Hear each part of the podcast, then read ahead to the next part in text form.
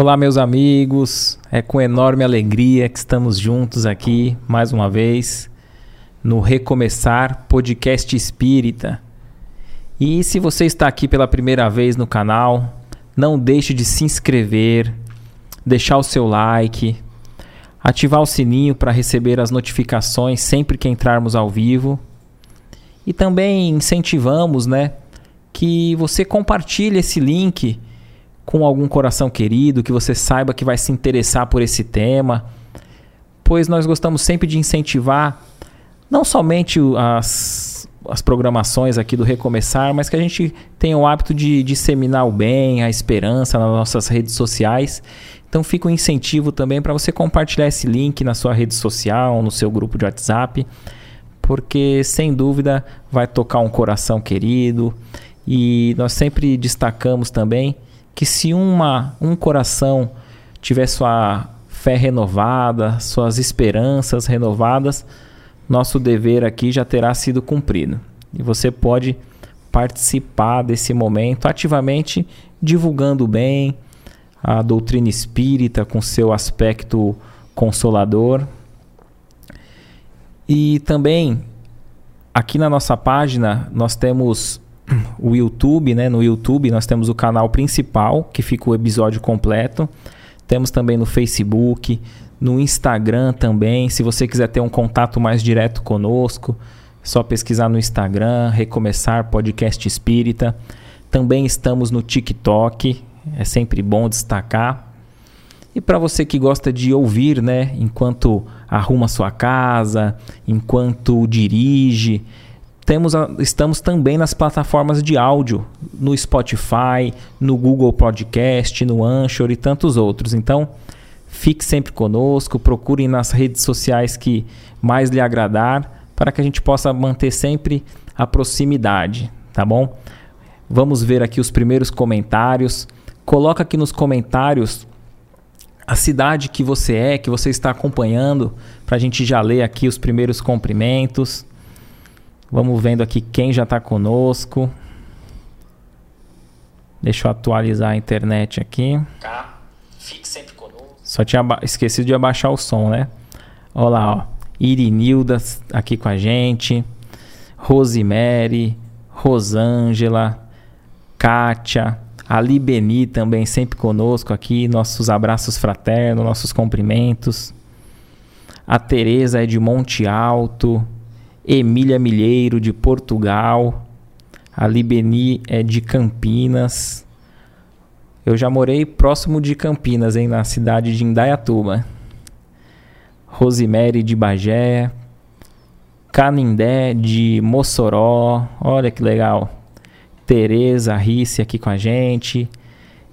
Regina de Trombudo Central, Santa Catarina. Rosângela Souza, do Rio de Janeiro, a Sol, Marileide também do Rio, Lúcia Carnete aqui conosco. E, ó, a Rose é de Indaiatuba, ó que legal, ó. A gente já morou em Indaiatuba há um tempo. A Ivonete aqui com a gente. Rosa Maria de São José do Rio Preto.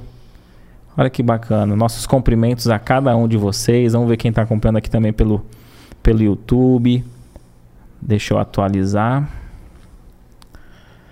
Mira Solitari, Márcia Giane, Arlindo Cândido, a Márcia de Porto Alegre, Ticiane, Edneia, Ramon Costa de, do sul de Minas, Larissa de Mogi das Cruzes, o Avelino do Rio de Janeiro, muito legal, gente. A gente agradece a participação de todos.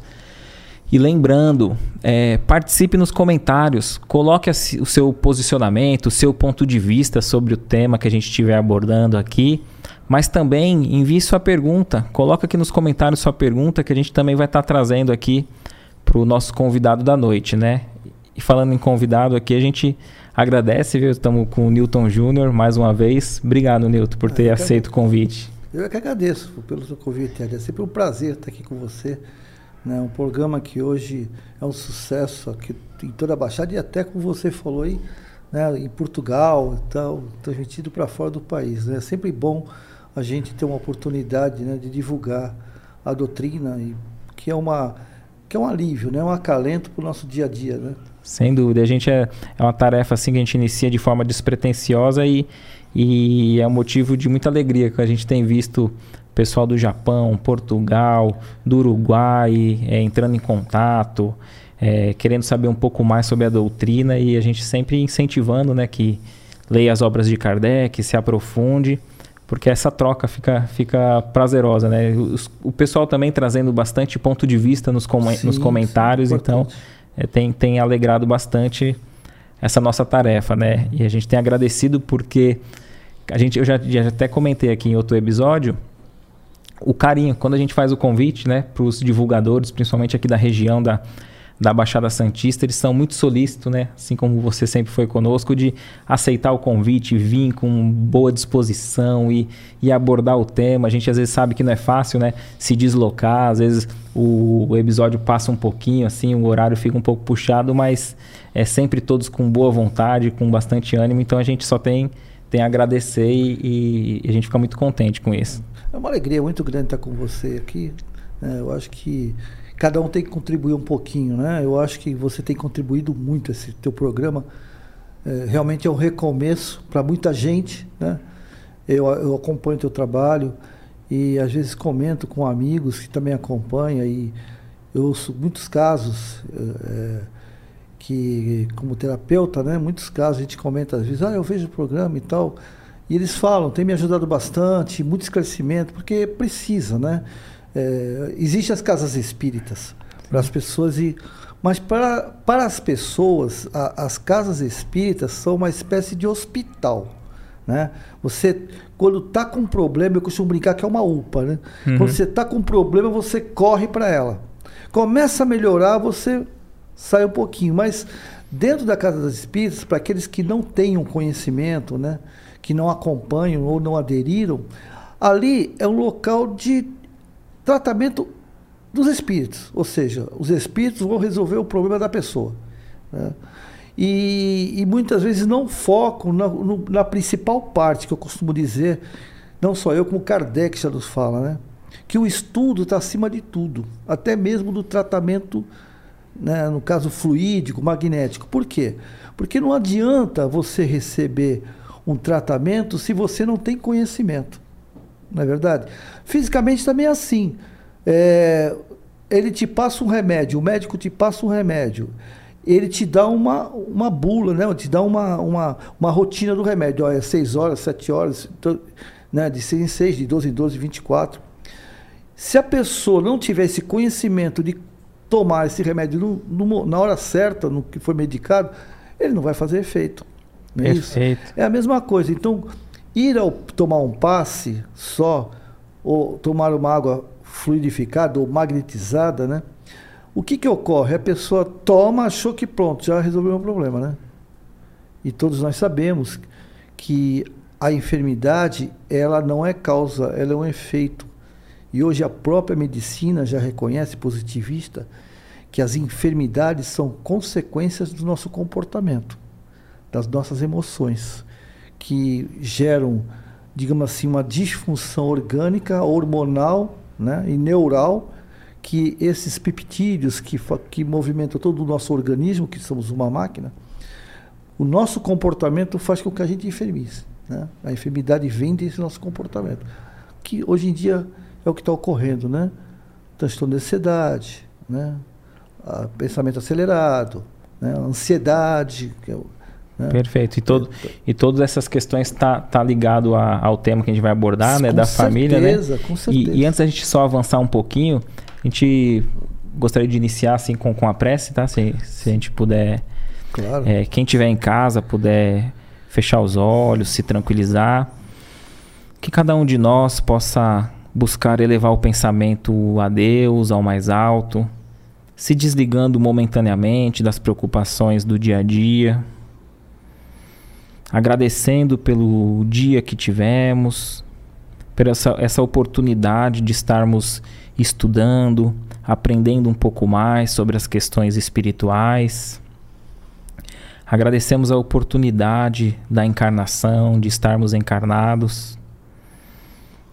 Vamos pedindo a proteção para o mentor individual de cada um de nós e o mentor coletivo da nossa região, da nossa família, para que possa nos auxiliar a compreender o ensino dessa noite, desse momento, para que mais do que gravarmos na nossa mente, no nosso intelecto, que possamos trazer esse ensino para o nosso coração, colocando em prática no dia a dia, para que sejamos uma luz no nosso lar, iluminando o ambiente, iluminando aqueles corações queridos que dividem a existência conosco, para que a nossa jornada seja mais amena, de mais esperança, de paz e confiança em Deus, para que o nosso lar e a nossa família possa permanecer unidos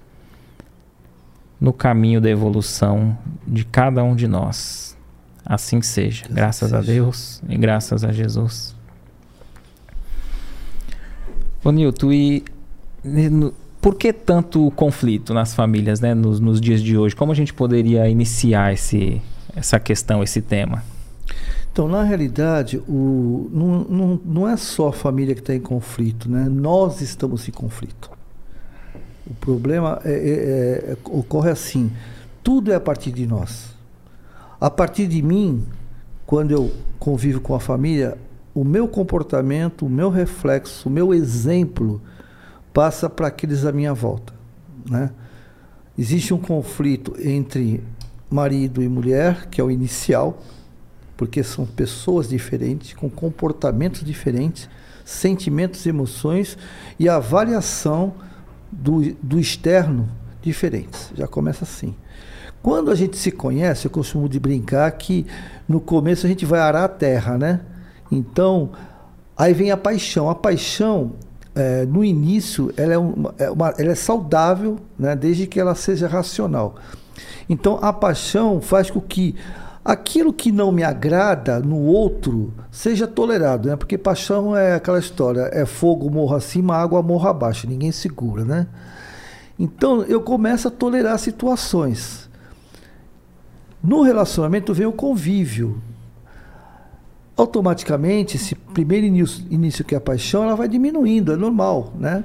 E você começa a entrar num processo de quê? Que deveria ser de respeito, tolerância, né? É, parceria, né? É, cumplicidade. Quando o outro não, não é, é, é, assim, não é da forma com que eu sou, não atende às minhas expectativas, num relacionamento tem uma peça fundamental, viu, Éder? Chama-se respeito. Começando por mim, né? Vamos falar até chegar na sociedade. Então, eu, por se eu sou uma pessoa é, autoconfiante, né? se eu tenho auto-amor, não estou falando vaidade nem orgulho, falo auto-amor é a valorização daquilo que eu verdadeiramente sou. Né?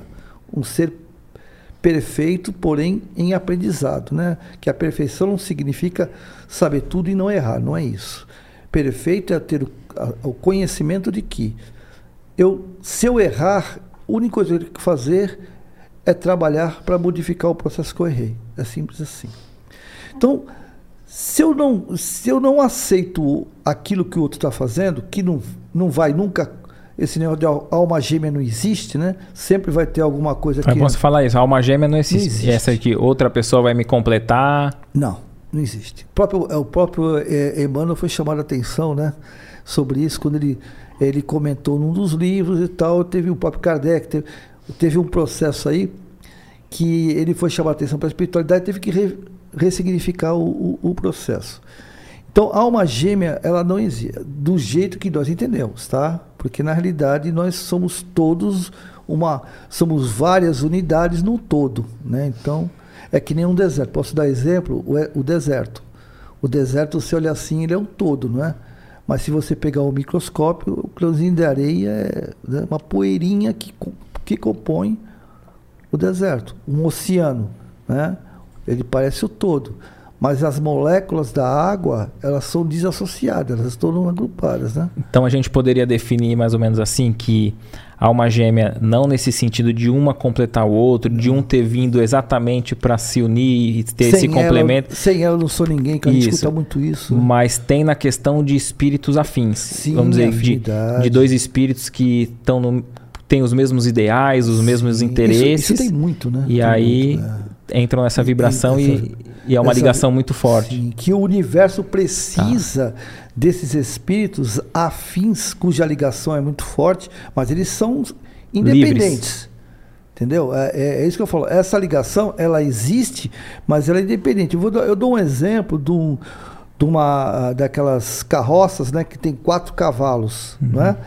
Todos eles são importantes e fazem e para que eles possam a carroça andar, eles têm que manter uma marcha única, né? Eles aprendem Perfeito. isso, tem uma marcha única, senão a, a carroça vai para um lado, vai para outro, então tem a marcha única. Ou seja, eles estão unidos no mesmo, mesmo propósito e são importantes naquele, naquele processo, mas são individuais. E nós somos assim, somos espíritos hoje na Terra, segundo Emmanuel, quase 30 bilhões, quase 30 bilhões de espíritos como um todo oito estão encarnados, né?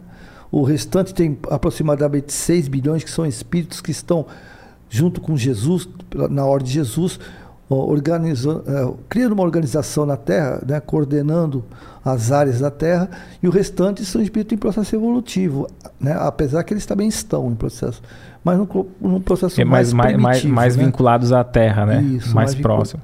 Então, esses, todos esses espíritos eles são independentes não tem nenhum assim, diz assim, ah, essa aqui eu, eu tô pela metade. Se essa não tiver aqui, eu não continuo.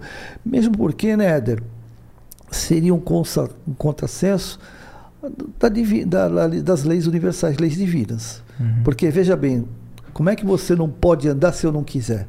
Como é que você não pode evoluir se eu não quiser? Eu sou sua metade. Então eu falo assim, ó, não, hoje eu não quero ir.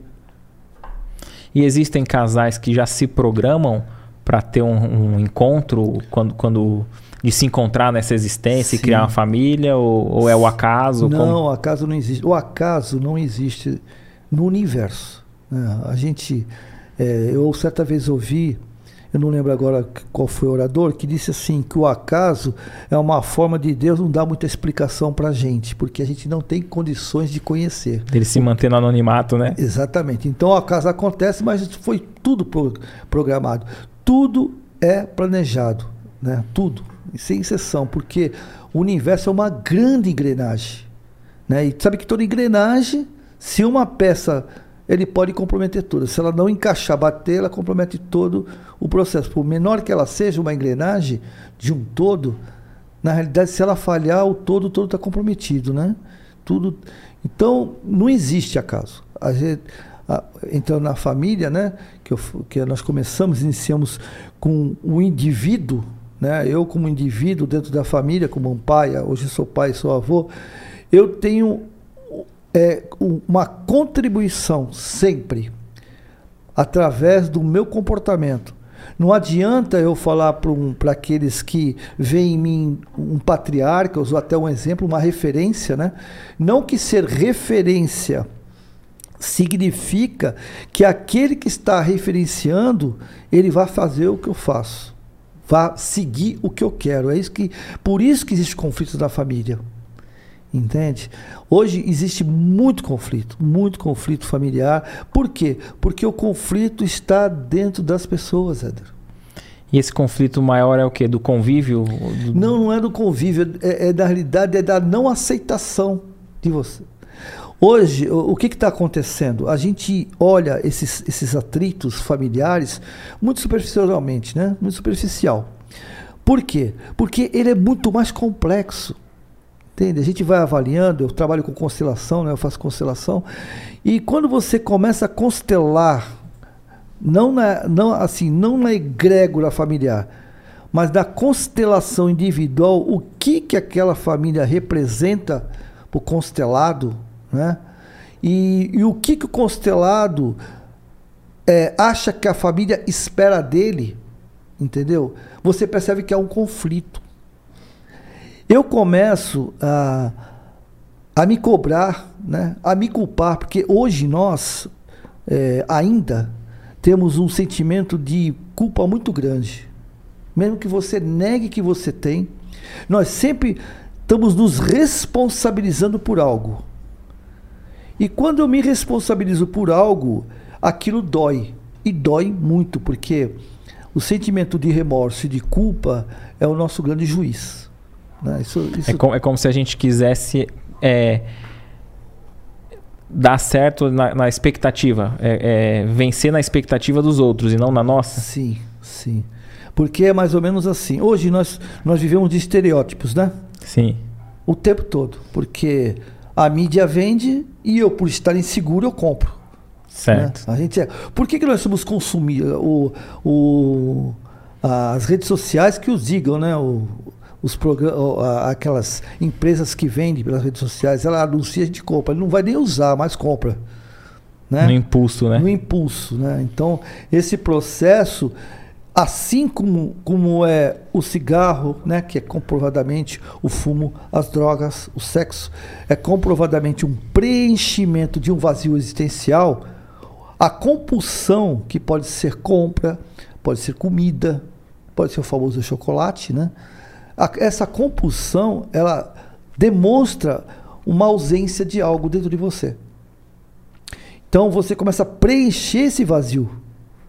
Só que você não preenche, porque esse vazio, ele está aberto, ele só pode ser tamponado pela aquela, assim, aquela lesão emocional que você tem. É como se você tivesse um balde e a tampa é flexível.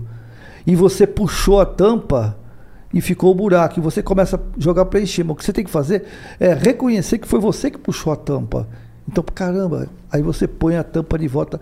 Só que para você reconhecer, reconhecer esse processo, você tem que é, sair da negação.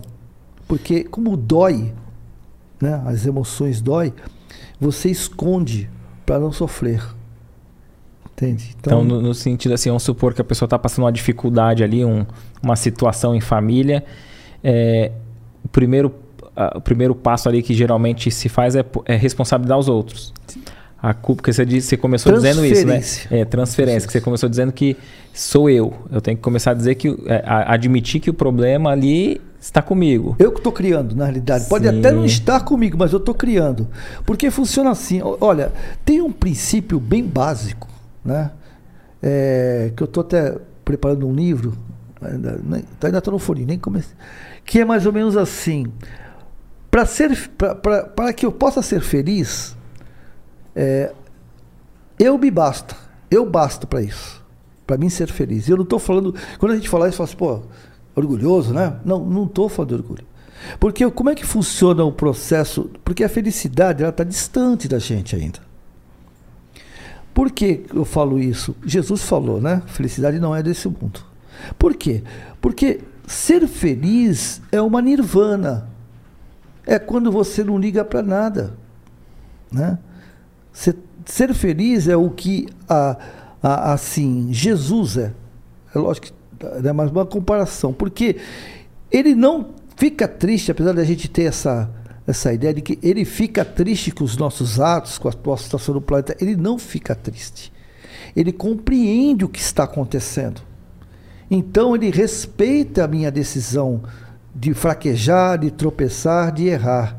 Mas ele, no fundo, sabe que isso é temporário. Porque o único fatalismo da criação, não vou falar da humanidade, não, da criação do Senhor da vida, só tem um fatalismo, apenas um. E sabe qual é?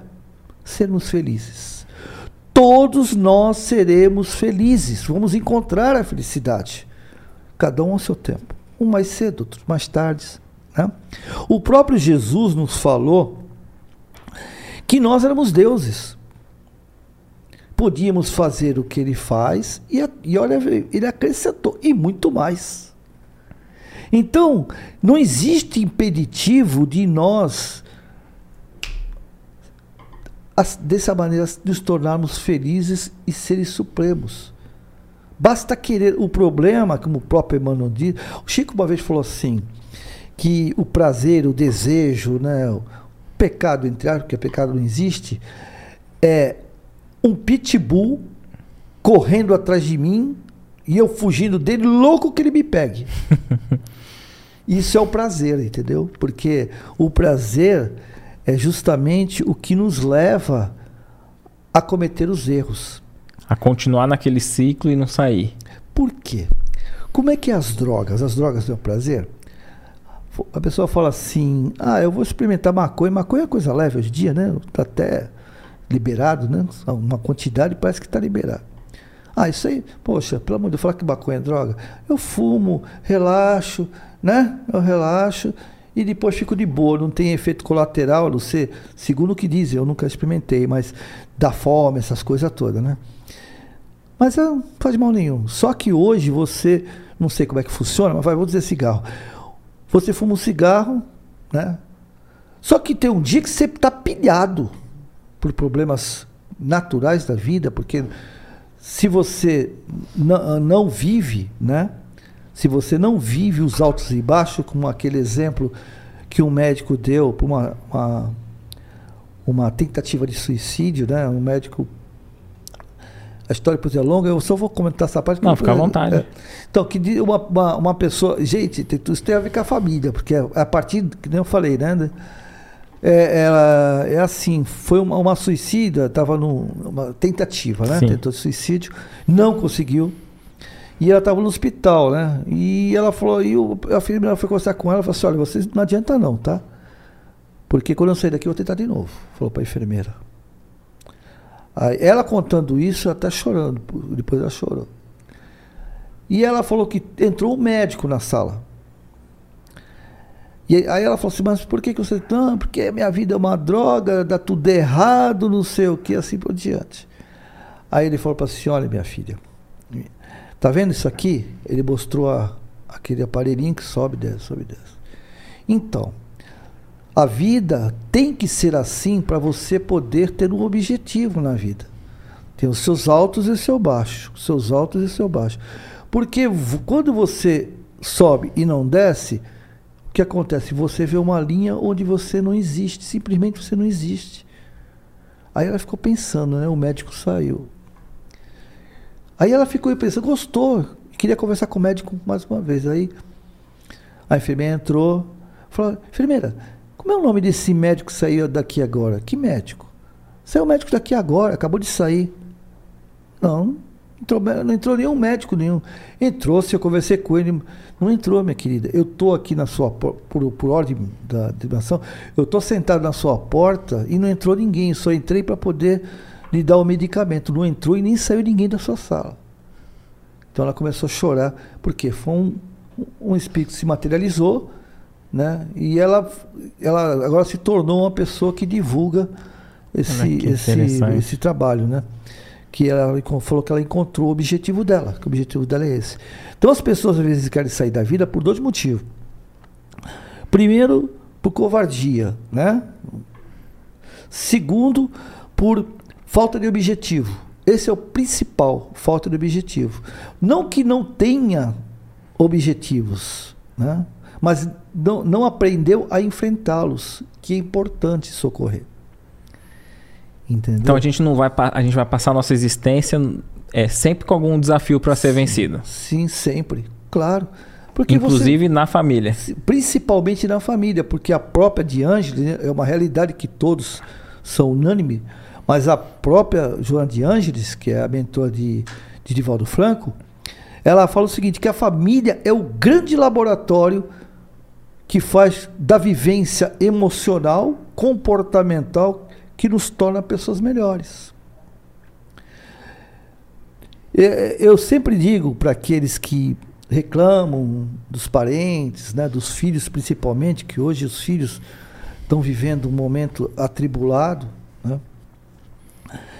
os conflitos entre pai e filhos estão muito fortes, né, entre mãe e filhos, estão muito fortes.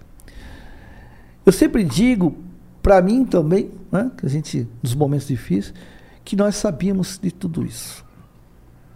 Que antes de reencarnar, nós, eu brinco que nós assinamos o contrato e ainda reconhecemos firmas para poder provar que a gente não ia pular fora da bronca. Então, tem gente que fala assim: eu não pedi para nascer, pediu?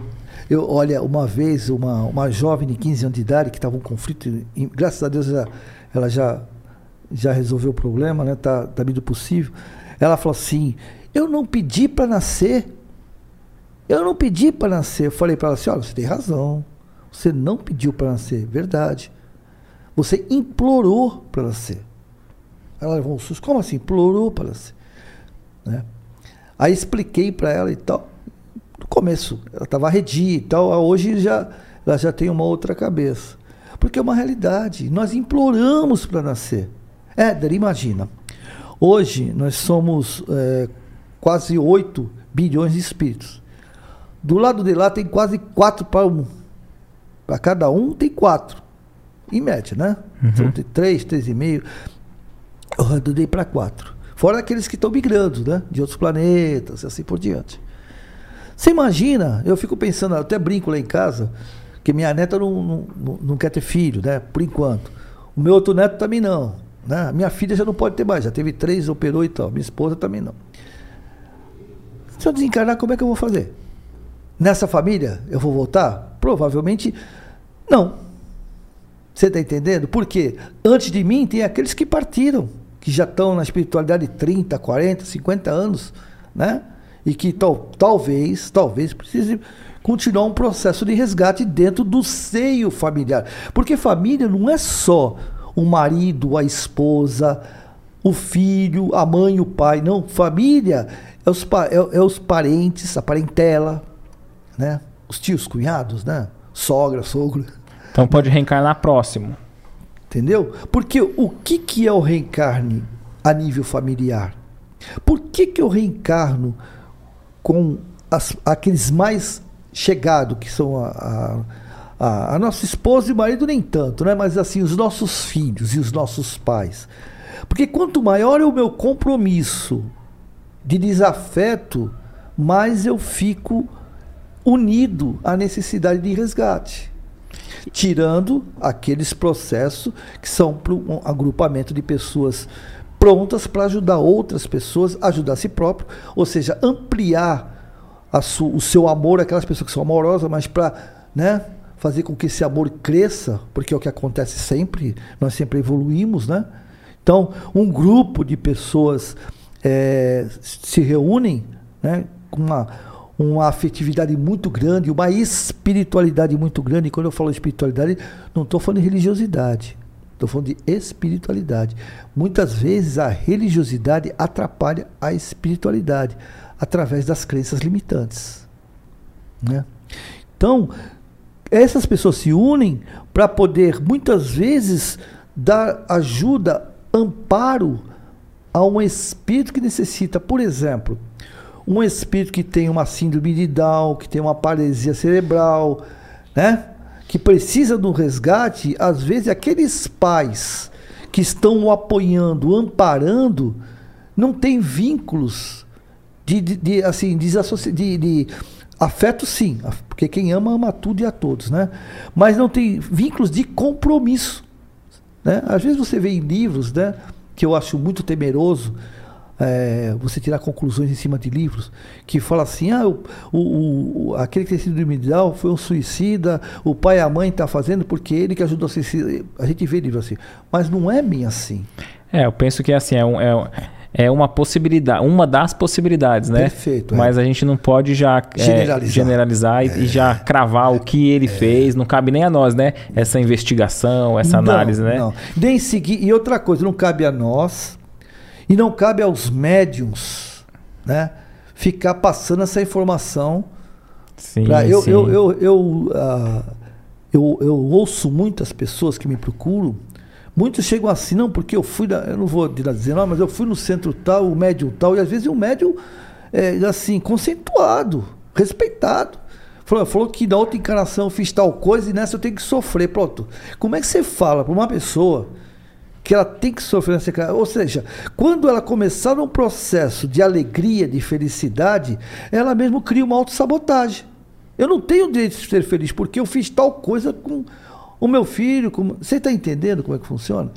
Aonde que a espiritualidade, se eu não aceito, é... não é que eu não aceito, eu não, não tenho que aceitar, né? Mas assim, é uma coisa que eu não concordo, que um espírito evoluído, esclarecido, venha falar algo mesmo que verdadeiro para deixar você inquieto, inconformado, em sofrimento.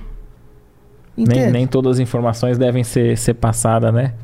Se você. É assim, se você ouvir, né? Você que está nos vendo. Se você ouvir essas informações que agride o seu emocional, delete. Né? Eu costumo falar que nós temos ouvir e escutar. Né?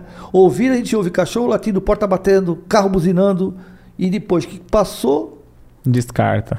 Agora, escutar é quando você fica remoendo, analisando, refletindo.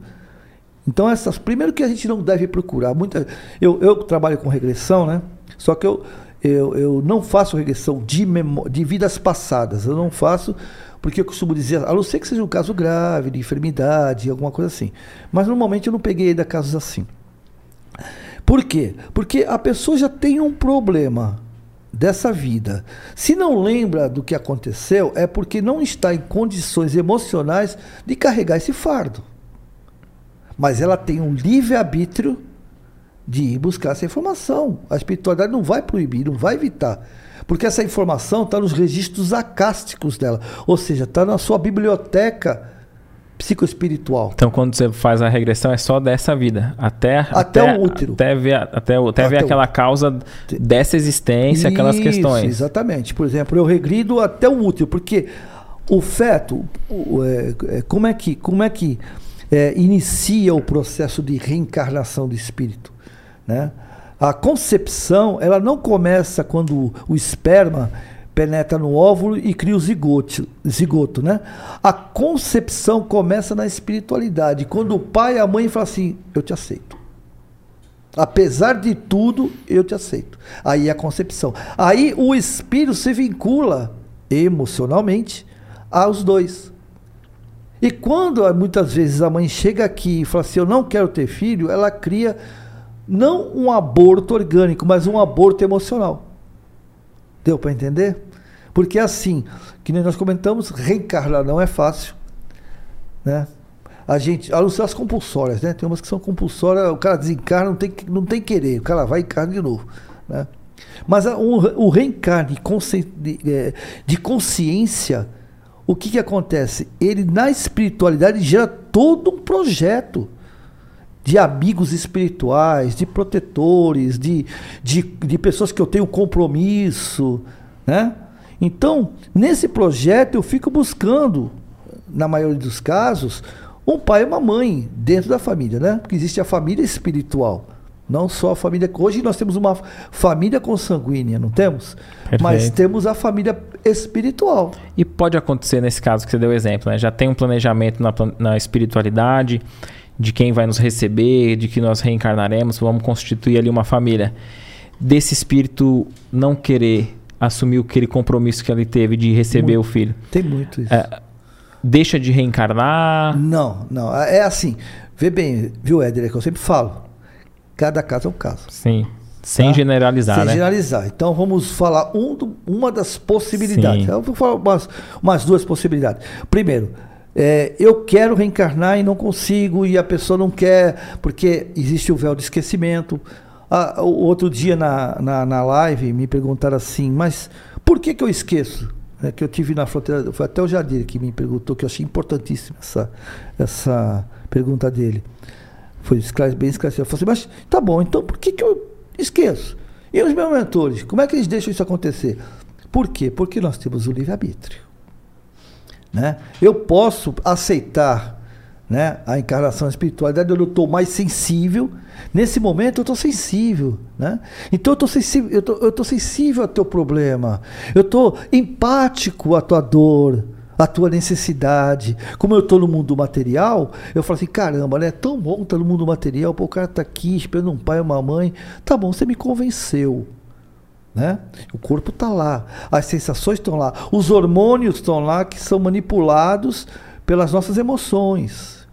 Quando eu retorno para o corpo físico, eu no início, né, uma semana, duas semanas, aquilo está.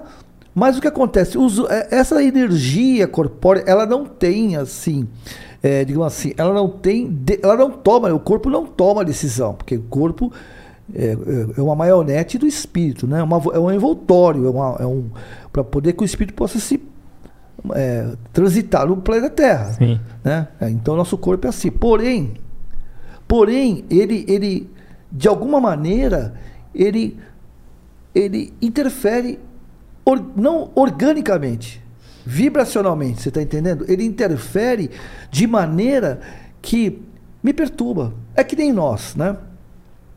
Se, nós estamos aqui. Se lá fora tiver um frio danado, né? Quando você está lá fora, esse choque térmico vai te incomodar, não vai? Uhum. Se você não for uma pessoa controlada, vai começar a te irritar, não vai? Então você. Né, o frio é natural. Então não é isso? É a mesma coisa. Com o retorno ao corpo físico, aquela energia orgânica, o fluido vital, porque o fluido vital pertence ao corpo e não ao espírito, né? O espírito pertence ao fluido cósmico universal, que é o nosso. Então, essa energia, ela dá um choque, um choque térmico. E aí eu começo, de, e de repente o dia a dia, eu não vou ter filho, coisíssima nenhuma.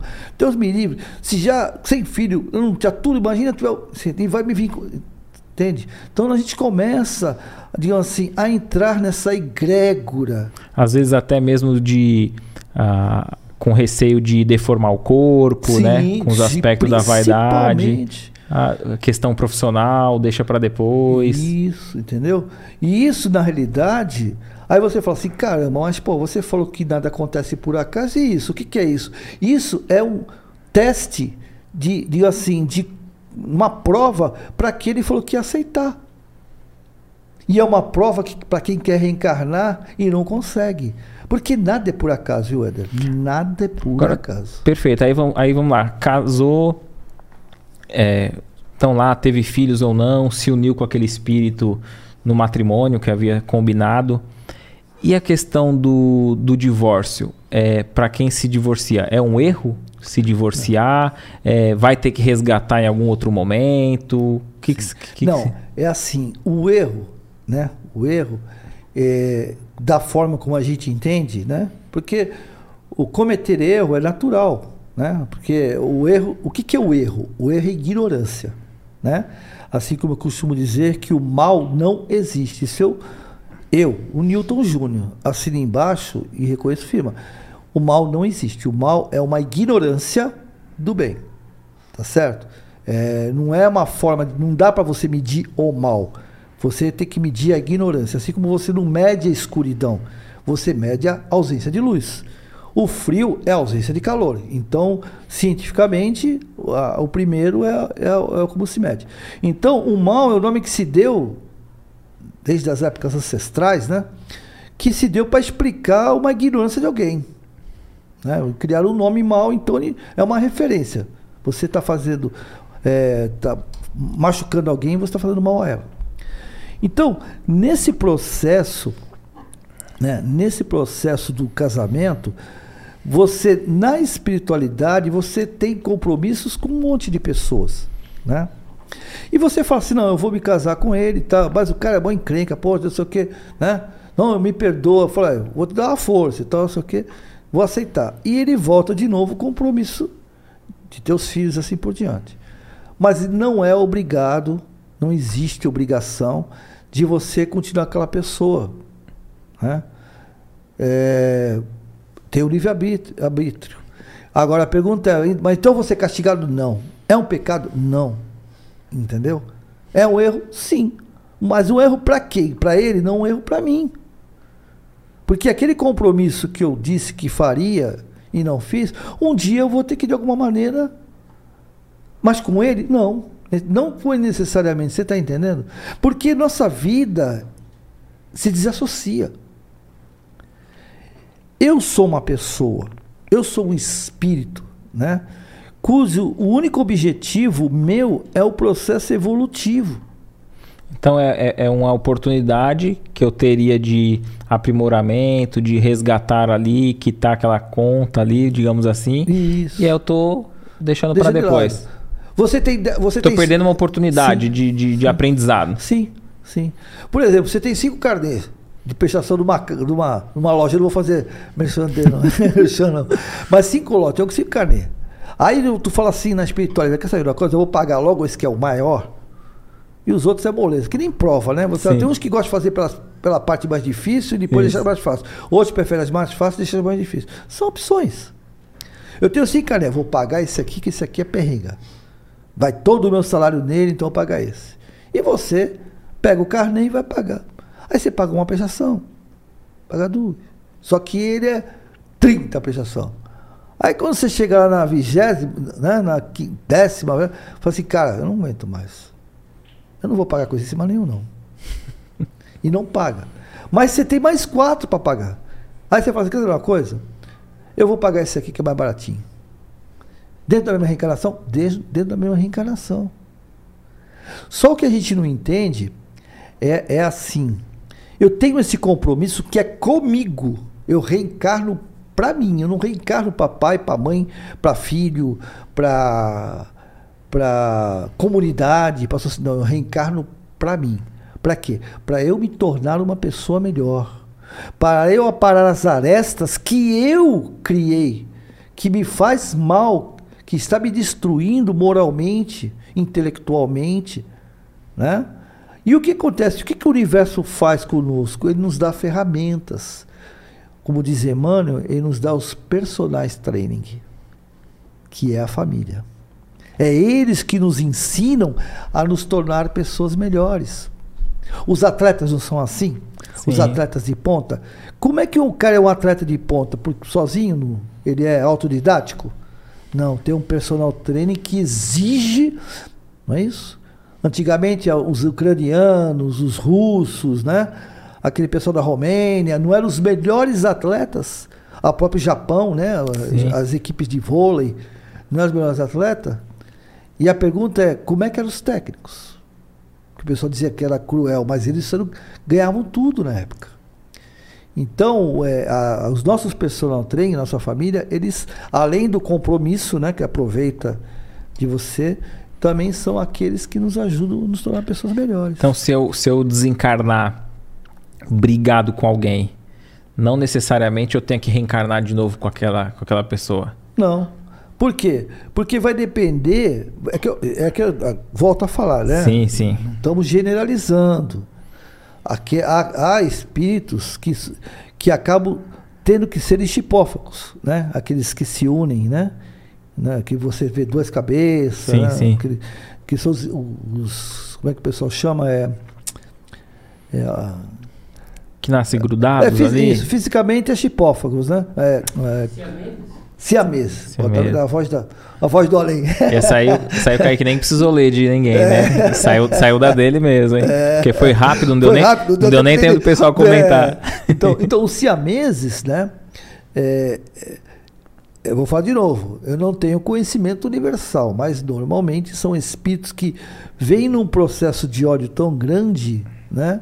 Que já não tem mais como você é obrigado a, a se unir. Eles se é, se prende um ao outro, né? É, num processo aí digamos assim técnico que nós desconhecemos e se alguém dentro da Terra explicar eu vou te dizer, eu boto meu pé atrás, porque tem todo um processo. Eu, eu, eu aceito porque existem informações dentro da doutrina, do próprio, da, da, da própria doutrina de Kardec, né? E de volta também, uma certa vez, falou sobre isso. Então, tem, não tem, assim, uma explicação direta do livro dos Espíritos, porque na realidade é, é coisa técnica muito. Tem mais de 150 anos. Eu, né, eu, eu, imagino assim, que o amor é libertador. Isso. E o ódio é um imã. Isso. Então, quanto perfeito. mais, né? Eu penso assim, né? É. Que quanto mais a gente é, odiar, odiar, mais a gente está atraindo. Sim, sim. Né? Mais você vai ficar preso à pessoa. Você acabou de citar, sabe quem? Emmanuel. Porque Emmanuel diz assim: se você quer alguém preso a você, não ame a pessoa, não. Odeio. Entendeu? Porque na realidade, é o que você falou realmente. O ódio, ele atrai. Por quê? Porque eu preciso eu preciso me libertar disso. E só vou me libertar a hora que eu respeitar a pessoa e de alguma maneira compreender que eu também contribuí para esse conflito, porque Né? É, uma, é, uma, é uma troca, né? Você me, você me agride. Se eu, em vez de agir, reagir, porque o nosso problema é esse, a gente não age, a gente reage. Porque agir o que quer, analisar o que você está fazendo, ver que para que eu vou me preocupar com isso? É o problema teu, não é problema meu. Né? O que Divaldo faz, o que Chico fazia, né? ainda faz, que traz espiritualidade. É, eu, vi, eu vi uma moça num vídeo falando assim que agir como Cristo não é tão difícil. A gente ir lá fazer uma caridade, fazer o bem agindo. Agora, a gente for, a gente, se a gente for por, se formos colocado à prova na hora da reação, quem de nós suportaria passar o que ele passou? Exatamente. E... Agir como Cristo até que é fácil. É. Reagir como Cristo é meio complicado. E nós estamos muito longe disso. Mesmo porque Jesus, é, já é uma redundância falar isso, como governador planetário, ele veio para nós na segunda revelação. A primeira revelação foi Moisés, né? Que ele veio falar que tem um Deus único, né? Deu uma segurada na galera, porque o pessoal daquela época era uma bagunça todo mundo matava, todo mundo morria, né? Se você não olhar para você, mas que você tem olhos escuros, não gosto, corta a cabeça. O que você falou mal de mim, né? Então era não tinha respeito, não tinha território emocional, né? Cada um era dono de tudo e ninguém era dono de nada. Perfeito. E ele deu uma segurada, ele falou, né? Por isso que ele foi até um pouco austero, né? Com apedrejamento da, da, é, da de pessoas, né? Que iam contra as leis, né? mosaica, mas foi para segurar a galera. Jesus, ele veio para mudar a humanidade, ele foi o divisor de água. Que quando Jesus falou assim, é, amai os teus, teus inimigos, cara, isso ele criou um tumulto. Como assim? Como pode Tá doido, cara? Isso não, é, não, é, não pode, não é Messias, esse cara tá doido. Como amar meus inimigos? Hoje nós entendemos. Deu, deu na, na direita, dê à esquerda, deu na esquerda, dê à direita. Mas não reage. A gente acha, se o cara me bater, eu vou deixar. Não, é olho por olho, dente por dente, né? Bateu, levou, aquelas coisas. Mas o que ele quis dizer é o seguinte: se deres a, se baterem no teu rosto, não faça igual. Foi só isso que ele falou. Ele não falou para dar o outro rosto. Ele falou assim: não faça igual. É que, é que simbologia da época, né? Porque a, linguagem era diferente. É porque era, era desproporcional, né? Alguém. Alguém. Acho que eu vi até o Haroldo falando sobre isso alguém vinha, matava alguém da minha família, ele, ele não ia nem matava só um, ele ia, acabava Todos. a família inteira. Então, isso ainda é lei é, da. da é, uma, Naquela é, região. Não, é, não é naquela região, é lei da nossa região também. Se você vê na. na é lógico, não se divulga, né? Mas é, dentro da criminalidade, né? Quando envolve drogas, inclusive, é assim, às vezes o cara mata uma família inteira, não vai deixar ninguém para não ter vingança desproporcional, é né? Desproporcional, entendeu? É uma coisa que não existe. É, é lógico que a coisa ainda é, né? Ô, Nilton, mas trazendo para o lado assim da, da, da, questão religiosa, qual que é a importância da religião para a base de uma família e do espiritismo para essa base, para essa nova família, para manter essa união? É porque a, a religião, a, a filosofia da religião é refrear o nosso ímpeto, né? Porque hoje menos, apesar que o pessoal fala que o mundo está pior, não, o mundo está muito melhor. Não é pouco, não, é muito melhor. Mas é muito mesmo, nós evoluímos assim é, da água para o vinho. Né? É, foi 720, não foi nem 360, 720. Por quê? Porque alguns, alguma, alguns séculos atrás, nós estávamos sentados numa numa, numa arena, né? Torcendo, vendo os leões, os cristãos e os leões brigando, né? Ou então, ou então aqueles é, escravos, né? Que eram que invadiam territórios, pegavam os escravos para divertir o povo, né? Para divertir o povo. O leão aqueles, destroçando. E lá sentado estavam crianças, velhos, mulheres. E todo mundo torcia para o leão. Você está entendendo? E eu costumo dizer que nós estamos lá. Porque não somos reencarnacionistas. Então, se nós não estamos reencarnados, nós estamos na espiritualidade também torcendo. Porque, segundo a pergunta 459, uma nuvem de espíritos nos, nos acompanha. E muitas vezes são eles que nos dirigem. Por quê? Não é que nós somos marionetes, nós não somos marionetes. Porque se fôssemos, aí estaríamos transgredindo a lei de Deus. Deus né, seria um omisso. Como é que eu vou. Que direito eu tenho de, de te usar? A não ser que você permita. Então, hoje é assim. Sempre foi assim. Sempre vai ser. Os, os obsessores, que a gente chama que não são obsessores também, são companheiros de jornadas. Porque a gente fala obsessor, porque aí fica fácil de eu falar que a culpa é do cara, não minha. Né? Ou seja, mais uma transferência que a gente faz. Só que em vez de ser para pessoa física, para a família, eu transfiro para alguém que está desencarnado. transferência de responsabilidade. Sempre. Nós somos responsáveis por tudo, Éder. Por tudo. Né?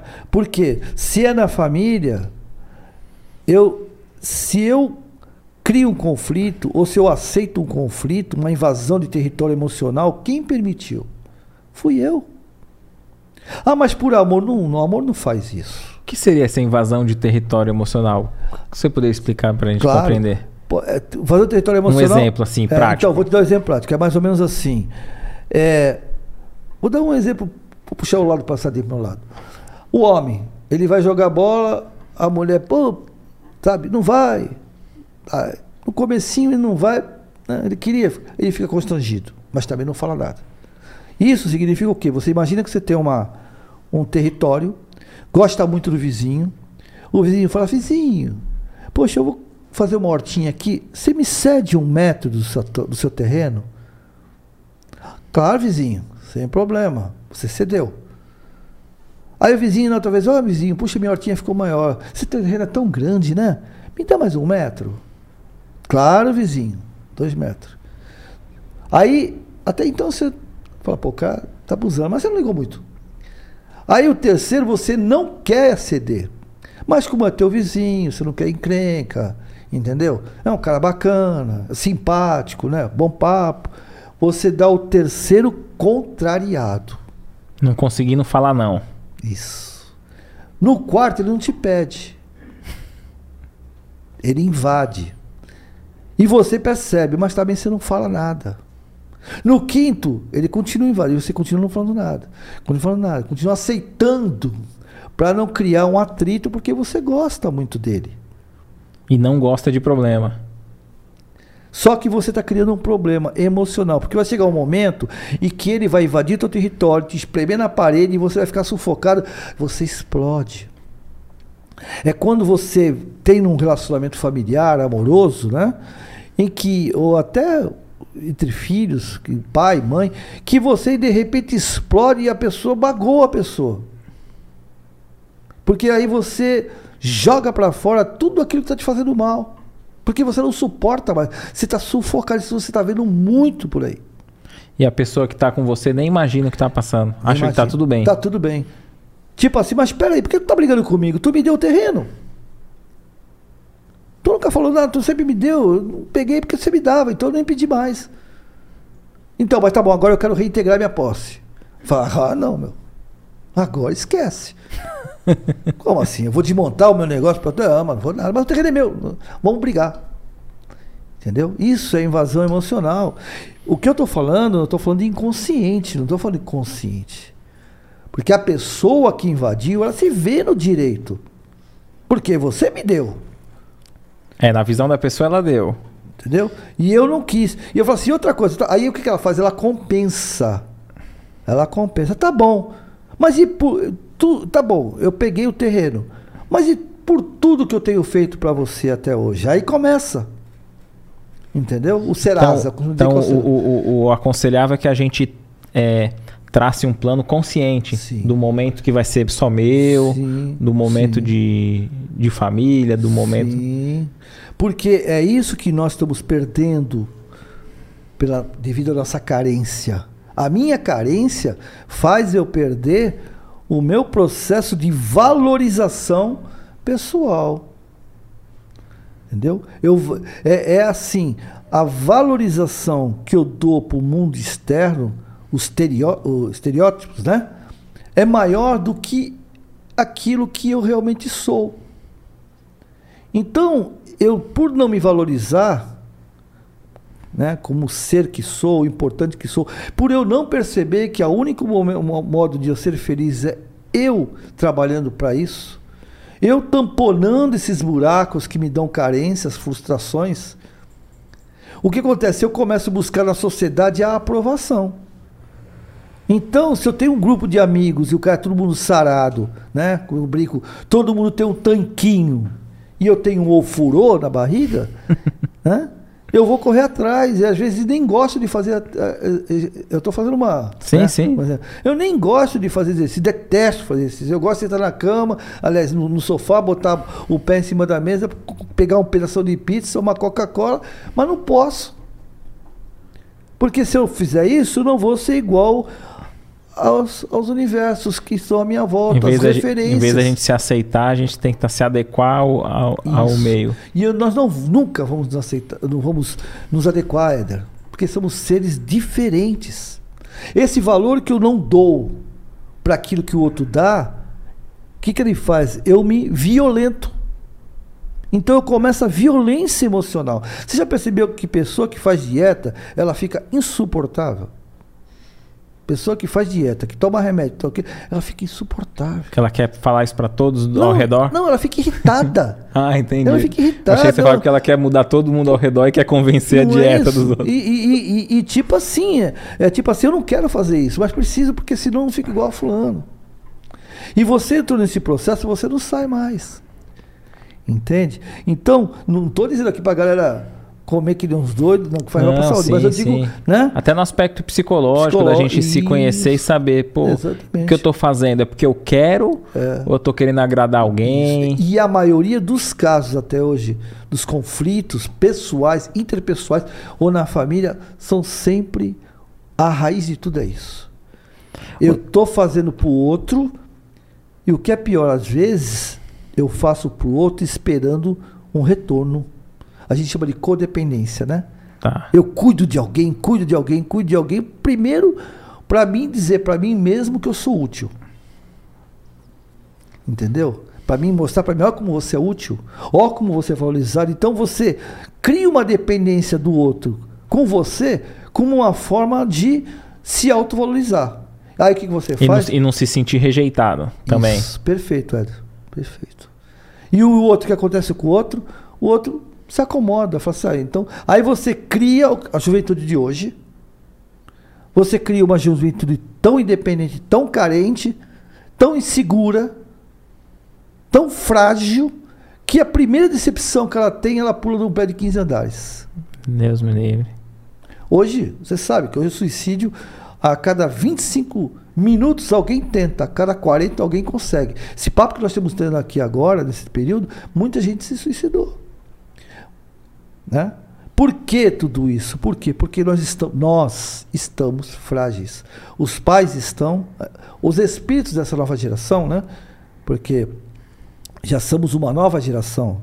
Eu já sou de uma geração anterior ao meu, é, posterior ao meu pai, né? Meu pai era outra geração, uma geração mais forte, porque tinha que ser forte, né? Porque é, funciona assim, situações difíceis forçam as pessoas a serem fortes. Situações fáceis forçam as pessoas a serem fracas. Porque não tem condições de suportar uma carga emocional. Ô Nilton, deixa eu te perguntar. É, você estava falando sobre a questão né, de, de, dois seres ali, vai, que vão se casar, estão numa união, né?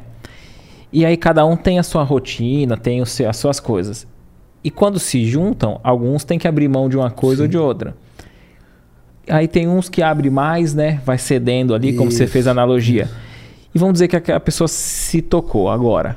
Putz, então eu abri muito mão disso, por isso que eu estou sofrendo, mas é, tem que ceder um pouco, né? Sim, claro. Mas a pessoa percebeu que cedeu muito. Demais, né? Tá, já está se violentando. Tá isso. Se violentando. Tem como ir retomando? É, tem, claro. Sem, sem conflitos? Sem conflito vai depender do entendimento do outro e a forma como. Não é o que você fala. É sempre o diálogo. É sempre o diálogo. Porque assim, na vida, Jesus falava, né?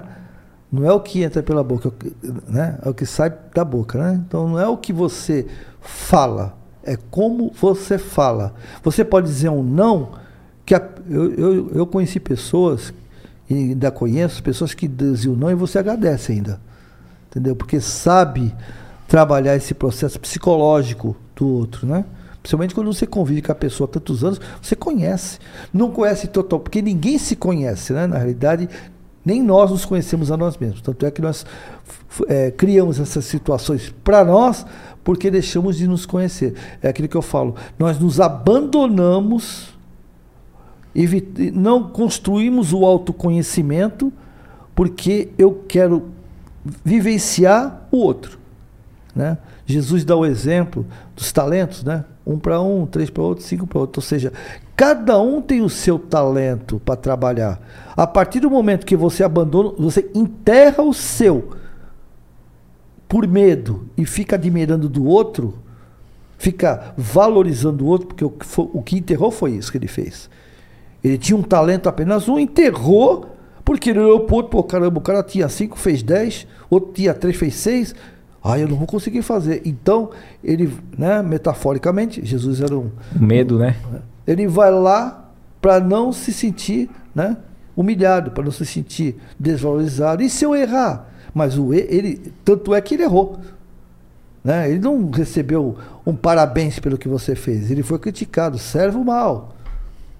Então, mesmo se ele investisse naquilo e errasse e fosse criticado, qual é a diferença? Porque o outro, né? Pelo menos eu tentei. Vai falar, bom, patrão, sinto muito, eu tentei, não deu certo. Mas eu não fiquei parado, eu não fiquei omisso. Eu fui trabalhar esse, simplesmente o meu, o do outro, tudo bem. Ah, mas outro conseguiu, você não. Tudo bem. Ele é ele, eu sou eu. Mas eu aprendi como não fazer. Porque é isso que acontece conosco, Éder. Nós temos que entender que a gente tem que entender assim. Eu já sei como não fazer. Quando a gente erra, o que que constrói? A lâmpada foi assim, né? Quando é, fala assim, poxa, o, o, o, o assistente falou assim, caramba, já foi mais de mil vezes você não. Desiste disso aí. Ele falou assim, não. Eu não, não foi mil vezes que eu errei. Foi mil vezes que eu sei como não fazer. Tô mais próximo agora, né? Tô mais próximo. É, é, o nosso caso. Quando a gente erra, a gente não se culpa, né? A gente erra, caramba, já errei dez vezes, nossa, sou uma droga mesmo. Não é isso? E se nós tivermos emocionalmente uma informação de que eu sou incompetente, e quando eu falo isso, psicologicamente falando, eu não estou falando de você falar para a pessoa assim, você é um incompetente.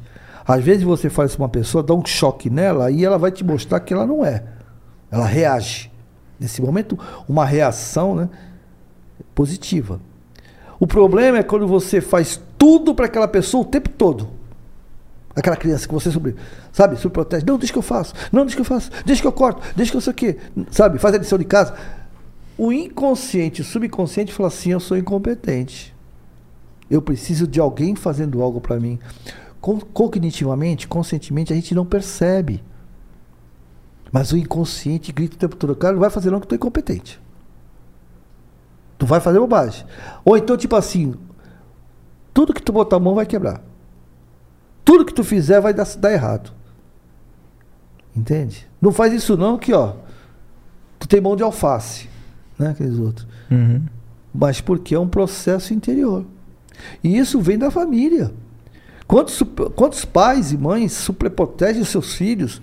Eu escuto alguma. Já escutei muito e escuto fala assim: meu filho não vai passar pelo que eu passei. Entendeu? É o maior erro de nossas vidas.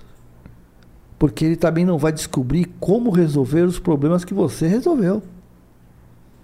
Porque ele vai ter problemas. Né? E nós nem sempre estaremos lá. Pode ser que uma hora surja não, e não. Não, não é e, isso? E vamos, e vamos é, é, tipo assim dizer, nem vou falar do desencarne, né? Sim, sim. Mas um dia que você está em algum local e ele tem que resolver. E assim, o desencarne é inevitável. E se você protege um jovem de 12, 13, 14, 15, 16, 18 anos, que é a média, 20 anos, 30 anos, que é a média que o pai, os pais desencarnam, né? Como é que fica um adulto de 30 anos sem conseguir de alguma maneira vencer essa, essas dificuldades? E essas dificuldades, o melhor caminho é, é ou um dos caminhos assim é o diálogo, né? E, e, e na família moderna o que está tendo menos tempo, Não né? tem, Para o diálogo. O que fazer? Como? Então, é, é, Éder, é mais ou menos assim. A fórmula, se alguém tiver, eu quero participar porque vamos ficar ricos. Não tem. Para lançar um livro, né, junto? Por quê? Por que, que não tem? Porque na realidade funciona assim: são seres individuais com pensamentos, sentimentos individuais. Não tem como você mudar isso, né? Então, e, e- e educar é difícil, reeducar é quase impossível. Sabe por que reeducar é quase impossível? Porque quando você educa a criança, ela observa as informações e, vão, e vai criando um processo, vai criando uma análise daquilo que está passando. Para quando ele chegar nos 12, 13, 14 anos, que é quando você faz uma associação do caráter que você tem, porque o espírito, o caráter, o caráter é único, é individual, intransferível. Caráter é intransferível. A personalidade é o persona, né? É o que você manipula. O que que é a personalidade como exemplo? Por exemplo, o Newton Júnior, o Éder. O Éder hoje está aqui personalizado, né? personificado, como alguém que está fazendo entrevista, tem um comportamento. Certo. Saiu, acabou aqui, se você vai no bar, né, se juntar com os amigos, é outra. Você não vai levar esse processo daqui, a personalidade fica aqui. Se você estiver na praia, é outro tipo. Você, né, você brinca, ri e tal, você quer fazer uma piada. Se você vai num baile de gala, você deixa a personalidade da praia lá, o, do barzinho dos amigos, e vai se comportar como a sociedade ali determina. Isso é A gente, a, personalidade. gente se- a gente escolhe como vai se apresentar em determinado local. Isso. Porém, o teu caráter, a pessoa que você é, tá contigo. Ele tá simplesmente ma- que nem as máscaras de Veneza, né? Ele tá personificado, né? Nesse momento, né, a máscara tá mais ou menos assim. E, e se falando sobre essa a criança ali entrando na adolescência, muitos pais têm, têm dificuldade na casa, na família, nessa parte da da adolescência. Parece que a criança muda, é, vem uma rebeldia. Por quê? Porque justamente é isso. O caráter da criança ele vai confrontar com três, com três fatores, né? Primeiro a família, o que a família passou, como o que a família ensinou, o que a, principalmente o que a família transmitiu, que é a transmissão da emoção. Muitas vezes você transmite para a criança sem falar nada, né? Um sorriso de uma queda, né? Não um sorriso de deboche, um sorriso e fala assim, não, não foi nada, foi só uma queda, entende? Isso é benéfico. é benéfico, né? E, e vai e acolhe. Não, tudo bem, foi só uma queda. E acolhe, né? Isso é benéfico. É, e, e não trans- tra- transmitir sentimento de culpa. Errou, você vai consertar, só isso. Porque quem erra, Éder, isso é o nosso maior erro, não é só na- nas crianças, na- na família, é com tudo. É com, com o empregado, é com a criança, é com a esposa, é com o marido, é com os pais. Porque quando você erra, você não sabe que você errou. Você comete um erro. Vai, você deixou cair um copo, uma criança, deixou cair um copo, quebrou. Como é que a criança se sente, o copo quebrando? Você não vai ficar apavorado, vai sentir assim, incompetente? Porque quando a gente erra, a gente se sente incompetente, né? Sim, sim. né? Então, pô, eu já não tô legal, porque eu já tô me cobrando de ter errado. Aí os pais vêm, tá, tudo é assim mesmo. Tudo Cê- que tu pega, tu derruba. É desastrado, Tu- não presta desastra- atenção. Entendeu? E aí você, se você começa a passar essa informação, você acredita nela. O cérebro ele funciona assim. Eu, eu costumo dizer que o cérebro é burro. O cérebro é um computador que você faz a programação que você quiser. Programação certa e programação errada, não faz? Ele não fala assim. Quando você começa a fazer uma programação, ele fala assim, tá errado, hein? Ele fala. Não. Você vai fazer aquelas, né, aquelas, aquelas técnicas lá de pergunta e tal, que faz na, na programação. E se você falar que uma pergunta é errada, tá certo, ele vai falar, tá bom. Ele vai aceitar. Quando errar, ele vai. Quando você fazer, quando você responder certo, ele fala assim, não, tá errado. Não é assim? Sim, sim. Então, nesse, é a mesma coisa. O cérebro, ele é um componente é, que a alma se debruça, né? A alma é o espírito encarnado. Então tem uma, um, um, uma, um ditado, dito que diz assim, que o cérebro é o trapézio aonde a alma se debruça. É, então ele se debruça e traz informação. O que, que acontece? Ele, se você falar é, cinco vezes uma informação, né? se você falar a primeira, ele. A segunda. Mas a quinta, você está confirmando para ele que é algo para você criar um hábito. Né? Porque aquilo se tornou uma rotina. Né? Depois de 21 vezes, ele, ele decreta e não. E para de fazer a pergunta, tá certo? Não, ele fala, tá certo. Para ele aquilo tá certo depois de 21 vezes. Entendi. Entendeu? Já ele, assume um, um, hábito como um hábito exato, novo. Com um hábito mesmo. Aí ele pá, lacra, né? E pra, ah, mas como é que eu faço para mudar isso? Você tem que fazer o retrocesso. Só que você construir. Vamos fazer um exemplo aqui. Você pega uma folha de papel, e começa a falar 21 vezes que 2 mais 2 é 5, 2 mais 2 é 5, 2 mais 2 é 5. Só que agora você tem que mudar isso aí sem mudar o papel. Como é que você faz? Pagar borracha, passar borracha não dá porque é, é, caneta. Até dá, mas não vai rasurar? Uhum. Não vai dar mais trabalho? Não vai ficar marcado, independente de você. É 5, mas não está marcado lá, que você pôs que é 4. Então existe o um confronto, mas é 5 ou é 4? Ah, mas é 5, tá bom, mas você me falou antes que 21 vezes que era 4, agora você tá falando que é 5, pô, tá chocando a informação, você tá entendendo? Começa um choque. E aí você, emocionalmente, você conflita. Começa esses conflitos. E quando a gente reconhece que, que um hábito que a gente não percebia que era nocivo na, nossa existência, a gente observa que é nocivo, que não faz bem, a gente deve romper esse essa barreira até a gente conseguir inserir de fato esse, esse novo padrão, essa nova atitude? Então, o que, que ocorre? Funciona assim. Se você. Vamos fazer uma, uma, uma analogia aqui. Se você fez 21 vezes uma, uma coisa errada, a, a única forma de você reverter isso aí é falar assim: caramba, estava errado. Pô, ela desaparece. Mas, como a gente está com hábito a gente fica assim, será? Uma. Será?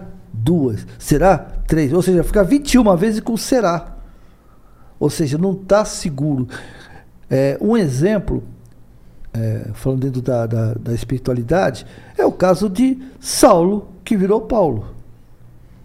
Quando Saulo conheceu Jesus em Damasco, Jesus falou assim: por que me, por que, por que me segue? Por que me persegue, o Saulo? que, que foi que eu fiz para você? Quem és tu? Jesus. Caraca, que roubada. Ele duvidou? Pô, será que aquilo que eu fazia está certo ou tá errado? Ele pensou assim? Falou, não, não, cara, que foi que eu fiz? O que queres que eu faça? Lá, abandonou tudo aquilo e ressignificou o processo, ele se converteu é a conversão. O que nós precisamos fazer, porque Jesus foi o maior, maior filósofo, maior personal training, né? maior CEO que a humanidade conheceu. Tanto é que ele é o governador, governador planetário. Então Saulo foi lá e falou: Cara, tá bom, puxa, errei. Nós não somos assim. Aí entra aquela questão que você tinha falado anterior, anteriormente, que dificulta mais ainda quando aquele fato que a gente sabe que é errado traz prazer. Isso. Aí a dificuldade é maior de abandonar é, é por conta do, do, dessa troca, né? Exatamente. E se, eu, é assim, me libertar do prazer, por quê? Porque o prazer é o bálsamo para as minhas dores. Porque o prazer é isso. O prazer, ele é um bálsamo, é um analgésico. Mas o analgésico, o bálsamo, ele não cura, cura. O analgésico, ele alivia uma dor provocada por uma causa, porque até a dor não é a causa, a dor é o efeito de uma causa, né? Seja Sim. física, orgânica, pode seja emocional. É isso? Perfeito. Aí o que acontece? Essa causa a gente não quer cuidar. Por isso que eu costumo dizer que muitas vezes as pessoas querem ajuda, mas não querem ser ajudadas. Ajuda para aliviar a dor, mas não quer ser ajudada para encontrar a causa, porque a causa é, o, é, é a responsável pela dor. E nessa causa tem frustrações, culpa, né? tem vários sentimentos que é negativos e até de vergonha, entendeu? Perfeito. Aí o que eu quero, não quero, não quero. A gente costuma falar que eh, a gente esconde essas eh, disfunções numa caixa chamada caixinha de Pandora. Eu jogo lá dentro tampo porque eu não quero ver, eu não quero ver o meu problema. Eu quero que você resolva. Mas não consulto esse meu problema não. Tinha, tinha um rapaz, um rapaz que ele ele participava, né, de um, de um grupo de estudo e ele fazia os primeiros cursos, né, da casa espírita e tal. E quando ia entrar na parte mediúnica, ele falou assim, ó, é, eu sempre vou para as casas, mas eu já passei por várias. Eu gosto muito do espiritismo, mas quando chega nessa parte mediúnica, eu não sei porquê, eu, eu, saio. Então eu estou falando que eu estou saindo e eu não volto mais para o curso nenhum. E e ele fazia isso em várias, várias casas. E aí você falando agora me veio esse caso. Será que ele não tinha algum bloqueio, que ele mesmo Sim. não sabia que ele tinha receio de, de entrando nessa parte mediúnica ele pudesse descobrir ou ter contato com algo que nem ele queria queria mexer. Então ele sempre só repetia aquele círculo. Sim. Porque é a negação, gente, é a negação. A gente continua, ele continua negando o enfrentamento, porque na vida a, a nossa vida só muda como Saulo mudou para Paulo quando você faz o enfrentamento. O medo não é assim? Uhum. Porque o medo funciona assim. Eu dou um exemplo prático. É, quando o homem encontrou o índio, né? Que lá, aqueles índios que estavam no meio da Amazônia e apareceu com um helicóptero pela primeira vez, Muitos índios com certeza não estavam lá, mas certeza morreram de infarto. Sim. Você imagina um, um, um descer um, um, né, um pássaro de ferro Sim. e sair um monte de gente da barriga dele. Uhum. Né? Ah, eu, eu acompanho aqueles Vilas Boas, né? eu gostava muito de ver a, a, a família Vilas Boas, os irmãos Vilas Boas, e eles contaram uma história que quando ele batia, ele bateu a fotografia, os índios acharam engraçado e tal, mas quando ele tirou Agora é tudo digital, mas naquela Sim. época ele revelou e mostrou pro, pro cacique lá, eles quase, quase mataram ele. Porque eles acreditavam que ele tinha roubado a alma. E para explicar, foi difícil. Eles ficaram presos um tempo lá. Entendeu? Então, só não, não morreu porque foi porque do mesmo jeito que ele foi lá, que alguns índios, né, que tinham uma ligação com ele, intercederam para ele ir lá, intercederam porque eles quase morreram. Então nós, nós somos sabotados pela nossa própria ignorância, né? Ignora, né? Exatamente. Por isso tem, conhecereis, Kardec, conhecereis a verdade e a verdade vos libertará, né? É o que, porque ainda é, ainda é assim. Nos dias de hoje ainda é assim, Eder. As pessoas continuam, nós, pessoas, até parece que falando pessoas, parece que eu estou isento disso. Não estou isento. Né? Ninguém está isento nesse planeta. Né? Então, nós continuamos ainda negando aquilo que poderia nos salvar, como Jesus fez, né? Porque Jesus, quando ele encarnou, porque ele não reencarnou, ele encarnou, né? Porque até hoje, até isso nós não entendemos, viu? Por que, que Jesus encarnou como homem? Por que ele não apareceu? Ele podia. Né? Segundo os apócrifos, ele levou, como ele era um espírito de luz, de, né? é um espírito de alto grau, ele levou dois, três mil anos baixando seu padrão vibracional, trabalhando, né? Espíritos superiores a ele, porque não foi ele que fez isso. Foi uma espíritos superiores a ele, né? Preparou ele para encarnar, assim como nós somos preparados, né? Uhum. Ou seja, nós para passarmos do corpo perispiritual para o corpo físico, a gente tem um processo, né? Todos já ouviram falar do Ministério da Reencarnação do nosso lar, né? Então a gente tem um processo de preparação para reencarnar, que leva um tempo. Organicamente, nove meses. Mas espiritualmente varia de caso para caso. Depende do seu espírito. Se o seu espírito for mais. Quanto mais etéreo é o espírito, quanto mais evoluído é o espírito, maior é o tempo. Porque tem que fazer um todo um preparo. Mãe de André Luiz, que vinha das esferas superiores. Ela só podia ficar um tempo com o André Luiz. Ela até falou: meu tempo está acabando, eu preciso ir embora. Ela não podia ficar naquela psicosfera ainda. Isso no plano espiritual densa. também, né? É, de plano espiritual para o plano espiritual, Isso, né? Não, nem, plano espiritual, plano espiritual. Nem... Porque são padrões vibracionais. Você, ah, você imagina mais ou menos assim.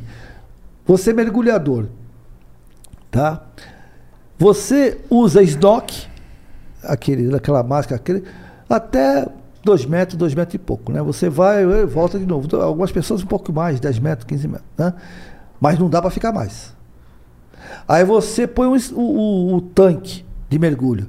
Você vai até 20, 30 metros, com as pessoas até 40 metros, de, que para suporta, suportar a pressão. A né? pressão. Alguns suportam mais, outros menos. Agora, se você for passar disso, você tem que usar o escafandro. Não é verdade? É a mesma coisa. E quando você mergulha, depois dos, dos 10, 15, 20 metros, para você voltar, você não pode voltar de uma hora para outra, não. Senão você tem embolia. Né? Você tem que voltar de quando é muita profundidade, né?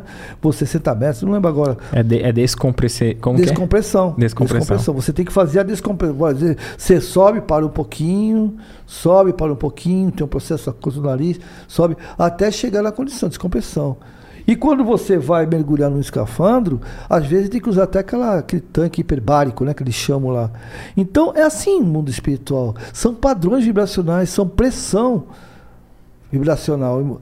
O, no livro é, a Missionário da Luz, né, que eles frequentam os umbrais, eles falam, eles têm que parar, principalmente os que eram encarnados, né, que, que, que, que, que foram acolhidos. Foram acolhidos. Tem que dar uma parada, eles se sentem mal, né?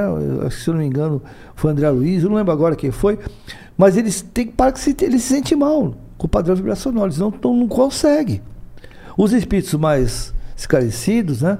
eles têm a capacidade né, de trabalhar esse processo e suportar mais. Mesmo assim. É, o, André Luiz até é, descreve que os benfeitores espirituais, quando vêm para esse plano terreno aqui mais, mais nosso aqui, nesse, nesse nível, é, procuram as casas espíritas, a, para re refazer. Sim, sim. Que até a respiração, né, fica... É insuportável. É, é, é as beiras da, da, praia, que vem a brisa sim, sem verdade, a... bem lembrado, sem, bem as, lembrado, sem é. as formas pensamento, né? Sim, sem as da, formas da, pensamento. Da é cidade, né? É.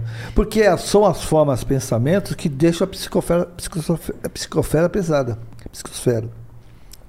Porque é o nosso pensamento, porque o pensamento, ele, ele, uma hora ele é partícula, outra hora é energia. A energia, ela cria uma um calor, um frio, falando assim, né, de uma forma eh, de exemplo, uma, uma energia boa, eh, você sente como se você estivesse no sol, num dia de brisa, aquela, aquele sentimento gostoso. Uma energia negativa, você sente aquele peso, aquele frio, sabe, aquela situação. Uhum. Então é mais ou menos isso. A psicosfera fica pesada, negra, né? André Luiz fala sobre isso também, né? sobre a psicosfera. E essa psicosfera, o que, que ocorre com ela? Ela é toda a nossa energia mental. As formas pensamentos, ela criam imagens e tem vida, elas não têm inteligência e nem raciocinam, entendeu? Mas elas têm vida. Certa vez, é, um, um espírito que era escritor e fazia aquelas, aqueles livros de, é, de terror e tal, não sei o quê. Quando ele desencarnou, ele, ele vivia fugindo. Era um dos contos de Chico. Ele vivia fugindo de monstros. E ele uma vez chegou, conseguiu ir numa colônia, né, não, numa, numa subcolônia, hospital, e pegaram ele, e falou assim, esse monstro me seguindo, desde que não sei o que, que, que monstros? Esse não, mas não são monstros, não são suas formas, pensamentos. Basta você eliminá-las. Em, em, uma das obras do André Luiz, ele, ele descreve isso, que esse, o, o escritor, ele, ele se sentia perseguido pelos próprios personagens isso, malvados que ele, que ele, que ele, lembrado, que ele criou, lembrado, né? Bem lembrado, bem lembrado. Curioso. Bem... Ô, Nilton, vamos Oi. caminhando um pouco mais. A gente Vamos agradece a participação de todos aqui nos comentários. Já tem comentário aqui, né, Kaique? Vamos, vamos ver aqui, ó. A Rosa, ela pergunta assim, ó, bem interessante, ó. Existe maldição familiar? tipo antepassados que despertaram ódio de alguém e que tenham amaldiçoado a família por gerações? Não. Isso é, isso é folclore, né? É, a maldição é, é bem ancestral também. É o maldizer, né? Não existe, não. O que isso de maldição, como é o nome dela? Deixa eu ver aqui, Rose. Viu, Rose? A maldição, na realidade, é uma coisa chamada campos morfogenéticos, né? É, quando você cria, que nós comentamos agora sobre forma pensamento, quando você cria um pensamento que você vincula esse pensamento a outro, a gente chama assim de fidelidade emocional, você alimenta. Digamos o seguinte, vou fazer um exemplo para você. Digamos que você herdou, entre aspas, um, um, um jarro de barro onde todo mundo bebe água. E você herdou a mania da sua mãe de nunca limpar essa, essa vela que filtra, digamos assim, né? Sua mãe nunca limpou, nunca te ensinou a limpar, e você também não limpa, né? Mas se você tiver um comportamento de achar, tipo assim, pô, tá errado, o cara é vela, vai filtrar, vai limpar? Não vai limpar, tem que limpar. Sua mãe fala, não, não precisa. Sua mãe fala, não precisa limpar, não, nunca limpei, mas eu vou limpar, mãe. Mas para que você vai limpar? Porque eu quero. Porque eu acho bacana, eu acho que tem que limpar. Você rompe esse campos morfogenéticos, ou maldição, que é uma linguagem vulgar, né? Uma linguagem vulgar. Porque é, a, a, nós estamos mudando, né? estamos aprendendo. Né? Isso antigamente o átomo ele não é divisível, lembra? O átomo não é divisível. Hoje já se divide o átomo. Mas, mas ele sempre foi, né? Sempre foi. É, Exatamente, é, lembrado, é, bem colocado. Que, ele sempre foi a nossa ignorância. É, né? Ignorância não diga assim, depreciativa. Falta, de, conhecimento. falta de conhecimento. Perfeito. Achava que ele. Ou seja, a Terra já foi quadrada. Algumas pessoas ainda acreditam que ela, ela é plana, né? É, falta de conhecimento. Então, assim, a falta de conhecimento, nesse exemplo que eu te dei, de que aquela, aquela vela suja vai gerar bactéria, doenças, ou seja, sua mãe ficava com infecção intestinal, seu pai também porque não limpava a vela, você ficava porque você era criança, você quer dizer, não, eu vou limpar e acabou. E a infecção intestinal desaparece. Né? Eu estou dando um exemplo, e isso é mental também. O meu comportamento, ele pode ser, a gente chama de fidelidade emocional. A fidelidade emocional tanto pode ser saudável, como pode ser insalubre também. Né? Pode ser degenerativa. Se você tem um campo magnético, mental, em que você consegue continuar naquele campo por quê? Porque por fidelidade a, ao pai, à mãe, ao marido, à esposa, assim por diante. Mas maldição não existe. Mesmo porque se existisse, seria uma injustiça de Deus. Perfeito. E pelo que você explicou anteriormente, a questão da causa e efeito. Então, Sim. Então, pode ser que a causa daquele grupo familiar, aquele núcleo familiar de outras existências e, e, e da última também, é, as atividades eram parecidas e as consequências também vão ser similares, né? Não é? Porque às vezes tem pessoas que dizem assim: ah, meu pai, meu fulano desencarnou disso, eu também tenho um problema nisso e eu também. Às vezes pode ser espíritos que caíram no mesmo no, afim, me, no mesmo erro em outras existências e o efeito é. vai ser similar, né? É verdade. Você lembrou bem, a, a própria medicina positiva está hoje já reconhece e já discorda da hereditariedade. Por quê? Porque é assim, apesar de eu vir do mesmo campo molecular, né, das mesmas células da minha mãe, que é formado, né, aquele, principalmente da mãe, né, o pai ele contribui só com, com, com, com o esperma, né, contribui com os cromossomos, mas a mãe, o que acontece? As células, tem que nós temos que entender o seguinte: as células elas são comandadas espiritualmente falando pelo nosso espírito, pelo nosso comportamento pelo nosso compromisso físico que vem do espiritual. Mas ela é comandada principalmente porque pela mitose e miose, que ou seja, que é a morte e nascimento das células, né? Nós a cada uma vez a cada ano somos outra pessoa. Já morreu todas as células do seu corpo e já nasceram outras células. Ou seja, a cada um ano, se por exemplo, se quando parasse de produzir, você tinha morrido depois de um ano porque elas vão se multiplicando. O fígado, a cada três meses, elas são novas células. O pâncreas, o baço, tem seu período, né? Um, depois, mas depois de um ano, você é outra pessoa completamente diferente.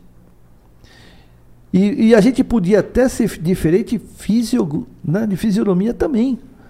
Só que o meu pensamento comanda as minhas células que formam os órgãos.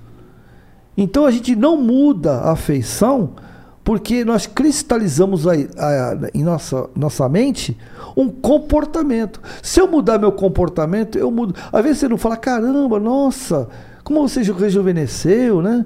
Que está diferente, então, tem uma coisa com você diferente. Você mudou, emagreceu, engordou, porque até emagrecer e engordar tem a ver com o nosso comportamento também. Entendeu? Perfeito. Nós moldamos. Então, não é justo que às vezes eu falo, pô, meu pai, mas meu pai, minha mãe era diabética. A minha irmã é diabética, eu estou ficando diabética.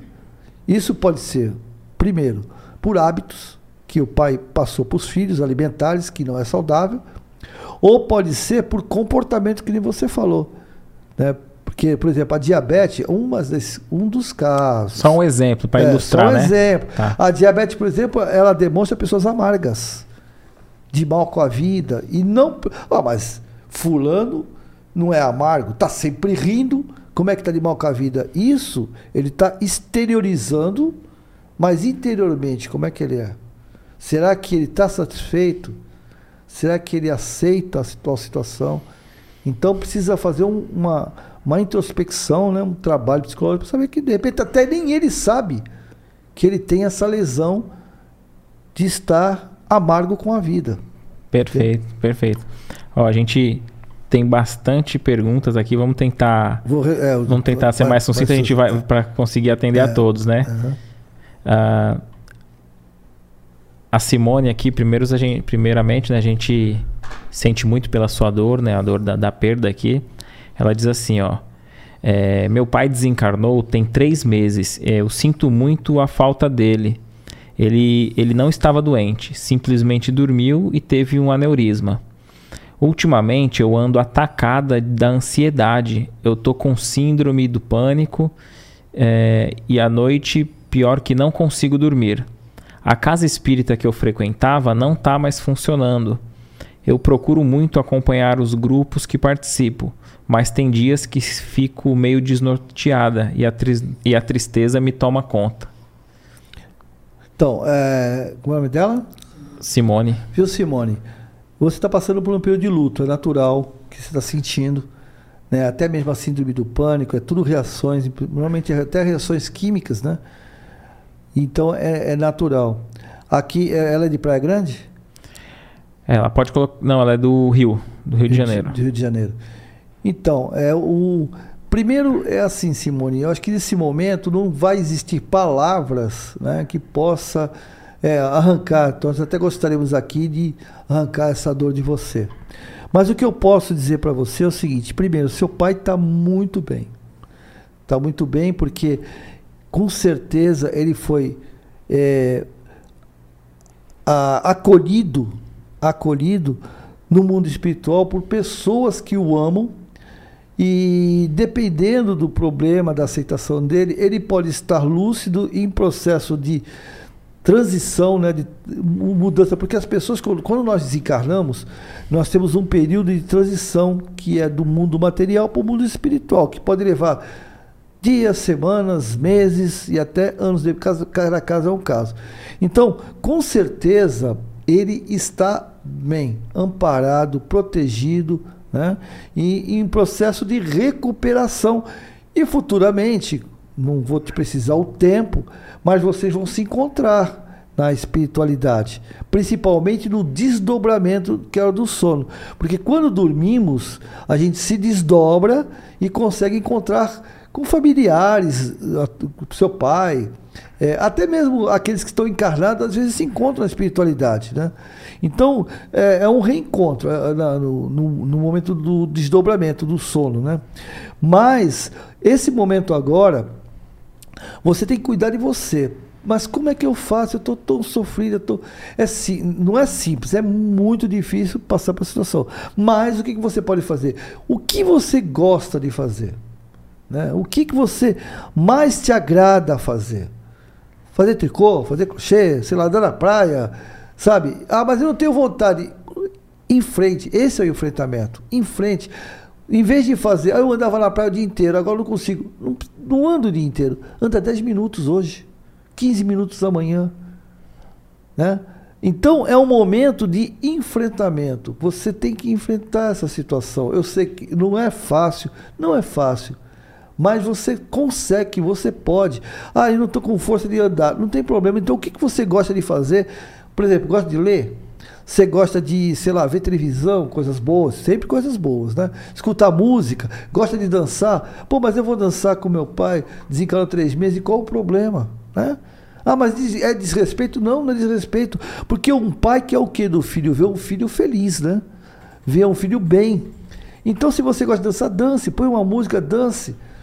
Né? Sorria. Lembre do, seus, do seu pai nos momentos felizes que eu tenho certeza que tem muitos momentos felizes. Em vez de lembrar desses momentos tristes, né, que não acordou, né, acordou no mundo espiritual, mas lembre dos momentos felizes de infância, re, revive esse momento. Né?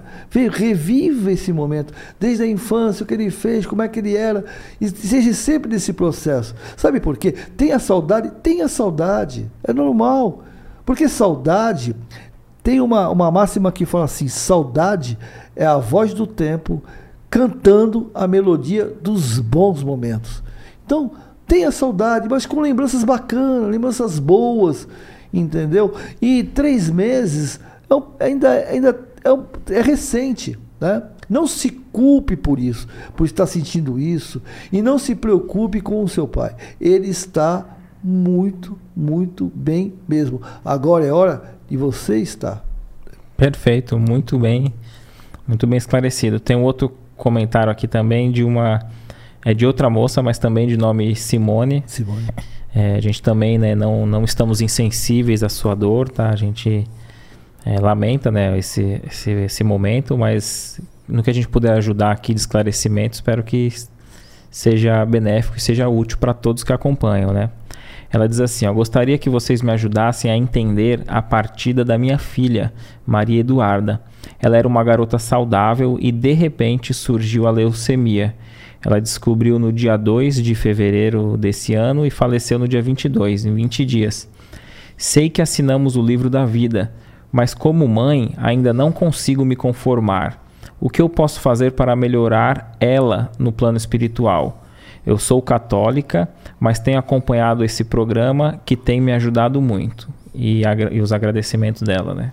A mesma coisa que eu falei para a sua charada, que também é a Simone, né? É a mesma coisa. Esse momento é o momento de você cuidar de você. Sabe por quê? Porque com certeza a sua filha está muito, muito bem. Né? Ela está num processo de tratamento, porque como ela teve uma enfermidade, quem tem enfermidade, a hora que se é, é, desencarna, ela continua o processo de tratamento na espiritualidade, porque o corpo físico a gente perde, mas o corpo perispiritual, que na realidade é o que molda, né? Você que é católica, não sei se já ouviu falar, nós temos o espírito, que é a nossa essência, nós temos uma forma que a gente chama de perispírito, que é lá que a gente guarda todas as informações do, do corpo mental, do espírito, as, que nós comentamos aqui, as emoções, os sentimentos, eles moldam o perispírito, que depois molda o corpo físico. Né? Então, o corpo físico ele ficou aqui.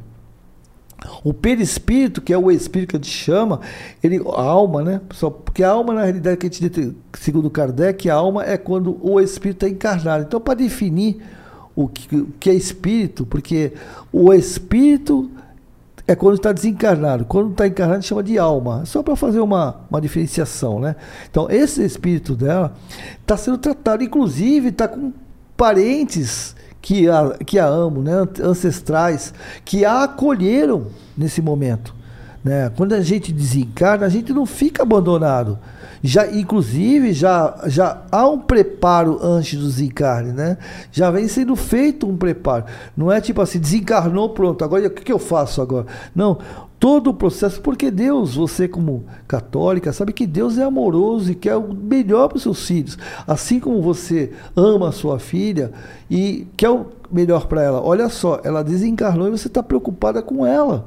Então veja o seu amor como é importante. E Deus está preocupado com você e com ela também. Né? E, ela, e ela perguntando como ela pode ajudar a oração conversar com a filha em oração, é, é dizendo para que ela não se preocupe, que a filha se restabeleça, isso também pode auxiliar? Também pode auxiliar você, porque na realidade, o que, como é que funciona para você ficar mais tranquila? A sua filha nesse, nesse momento, ela está sendo tratada, ainda deve estar tá em tratamento. É, imagina que é, é, ela tinha uma doença grave e teve que, no caso, ir para uma colônia onde lá ela não receba nenhuma energia que a fique com que ela se sinta Perturbe, né? perturbada. Hum. Então ela não está sentindo a sua dor. O que ela tem com ela é a certeza do seu amor. Isso ela tem com ela, certeza. Né? E provavelmente, se ela estiver consciente, que pode até ser dada ainda, né, se preparando espiritualmente, ela pode, a gente não sabe, eu mesmo não tenho como definir, mas ela pode estar ainda sendo sedada, sendo tratada, né, num, numa, assim, numa, numa, num topor, né, como se fosse um sono, para ela se recuperar até ela ter condições de, de, de, de é, perceber a situação que ela está. Mas ela está bem tá, tratada e protegida. Né? Então, nesse momento, uma forma de ajudá-la é se ajudando. Né? Que nem nós conversamos para a sua xará. Lembre dos bons momentos que teve com ela, entendeu? Agradeça a Deus pela oportunidade, por esse pouco tempo, por ter você vivido esse pouco tempo, que você teve essa oportunidade de viver com ele esse pouco tempo, né? Mas você viveu esse pouco tempo. Então, agradeça a Deus, saiba, tenha certeza que ela está bem, cuide de você nesse momento, lembre dela, sim, mas lembre dos bons momentos, né? Com certeza. Quer orar? Pode orar, agradece a Deus por tudo pelo esse período que você conviveu, e ore, dizendo que, a, que ele, Deus, a sua crença, né, ou Jesus, ou quem for, fale o seguinte, que ela receba esse seu amor. Né? Imagine você dando uma, um buquê de rosa na hora da oração, imagine você dando para ela um buquê de rosa da cor que ela gosta, e assim por diante, tá bom? Com certeza isso aí vai se diluindo. É natural, a gente não é natural a gente ver um filho partir, um pai ou uma mãe sem um filho, não. Mas eu tenho. Pode, uma coisa pode ter certeza, ela está muito bem. Se você está preocupado com ela, ela está muito bem. Perfeito, muito, muito bem. Fica uma sugestão de leitura. O Newton aconselhou, é, falou sobre flores, né? É o livro Flores de Maria, do espírito Antônio Carlos, pela Vera Lúcia Marinzec, e descreve o desencarne de, de crianças. E esse, todo esse amparo que ele falou, né? Da, na colônia, o reestabelecimento. E é muito, muito interessante. Então, quem, quem puder e quiser é, ler esse livro, Flores de Maria. Vamos ver aqui mais comentários.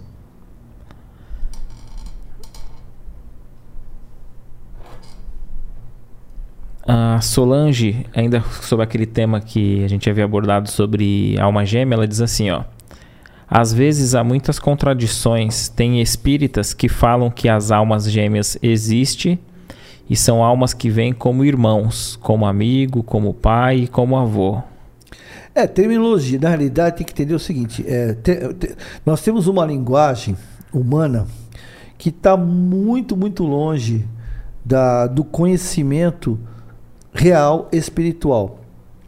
Tanto é que no próprio livro dos Espíritos, é, quando eles perguntam se, se nós podemos conhecer né? Ah, todo o processo da criação de Deus, ele no livro dos Espíritos diz que não, né? que Deus não permite. Então, está é, certo que eu costumo dizer, o livro dos Espíritos tem mais de, de, de 100 anos, 150 anos, então é uma linguagem bem antiga, né? Não é que Deus não permita que a gente não conheça, é que na realidade nós não temos ainda condições de entender e a, a gente usa a linguagem. Almas gêmeas, como nós entendemos, né? de ser metade da laranja, né? Fábio Júnior que o diga, né? a metade da laranja, isso não, não existe mesmo. Porque seria uma injustiça de Deus. Eu depender de outra pessoa para ser feliz. Isso aí é uma coisa que não, não, não tem como conceber. Agora, o que o, o meu querido Éder até falou é verdade, existe uma afinidade muito grande e essas pessoas se tornam parceiras cúmplices até, né?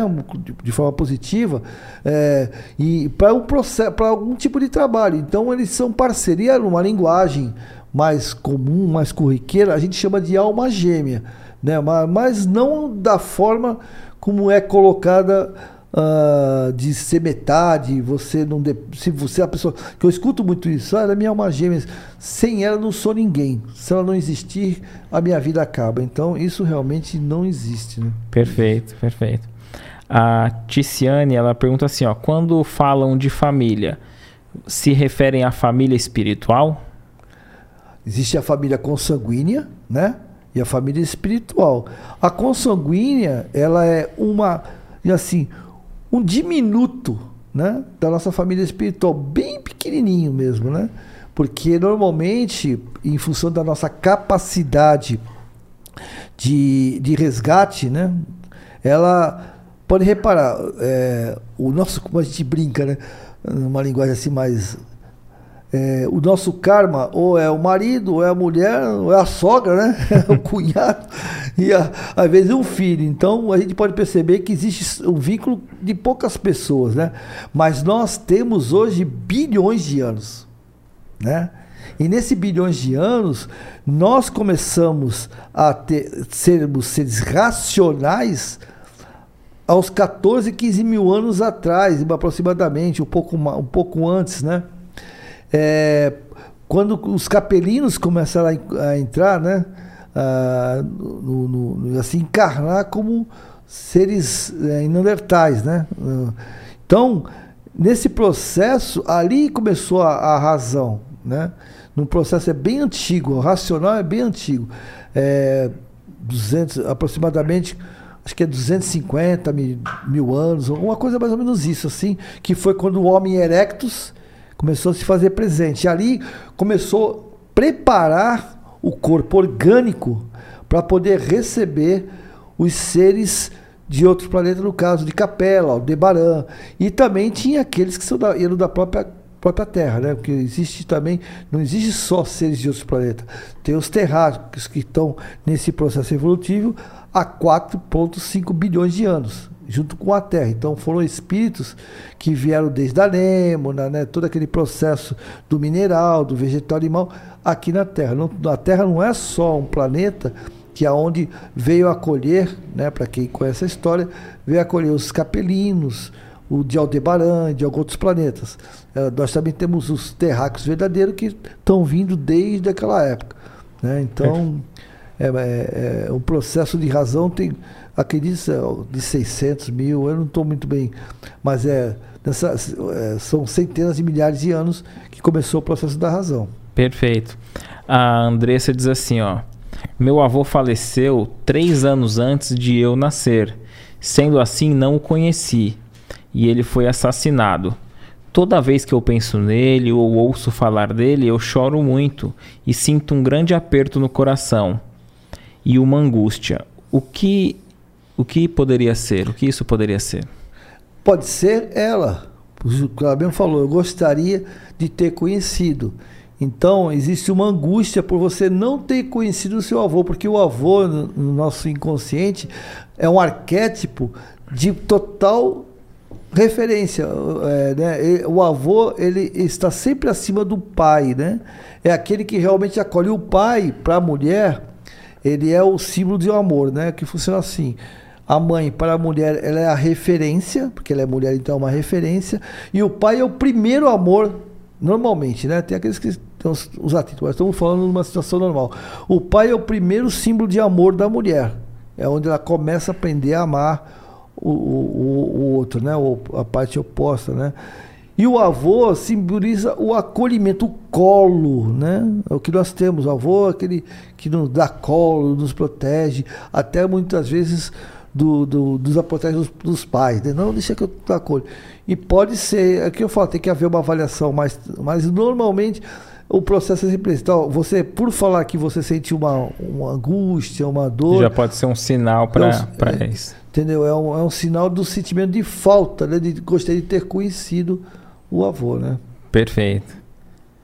A, a Márcia, ela diz assim, ó sobre a regressão, né? O Senhor regride até um momento dentro desta vida. Eu não lembro nada do que aconteceu nos quatro anos de vida é, no estudantil do primário. Como aconteceu algo e eu bloqueei. nesse caso, é aconselhável a regressão nessa vida? Pelo que eu entendi, assim, ela, ela não se lembra dos quatro primeiros anos, né? E acredita que pode ter acontecido alguma coisa ali. Se é aconselhável, já que ela não lembra. De... Não, se por acaso você tiver algum conflito hoje, né? Sim, porque é uma lesão atual, você vai tratar, tem que ser tratado, na realidade tem que ser tratado é, esse conflito, porque normalmente quando a gente, quando a pessoa passa por situações e conflito, não sei por que aquilo ocorre, aí a gente faz a regressão para poder eliminar essa lesão, né? É. eu tenho uma visão sobre a regressão, me corrija se eu estiver errado uhum. e me uhum. esclareça. Uhum. Às vezes eu, eu, penso assim que o, a questão ali do terapeuta, ele é como se fosse um médico que ele vai ver qual que é o melhor medicamento, né? A, é, nós buscarmos já desejando a, a regressão é aconselhável ou seria como se a gente fosse pedir um remédio? Porque eu imagino que às vezes. É, o ter... Não estou falando sobre ela, tá? Não, não é esse o caso, mas assim. Às vezes, talvez o terapeuta, pode, mesmo que ele trabalhe com regressão, pode ser que ele atenda o, o paciente ali e, e ache que não é necessário. É isso ou, ou é equivocada essa tá, visão? Você está perfeito. Eu já cansei de dizer que não. Pessoa, para que você quer regressão? Ah, eu queria saber. Falei, então se você quer saber, né? Qual o problema? Primeiro assim, é, quando a pessoa entra para me atender, eu falo assim, o que, que eu te posso ajudar? O que eu posso ajudar, não é que eu possa resolver.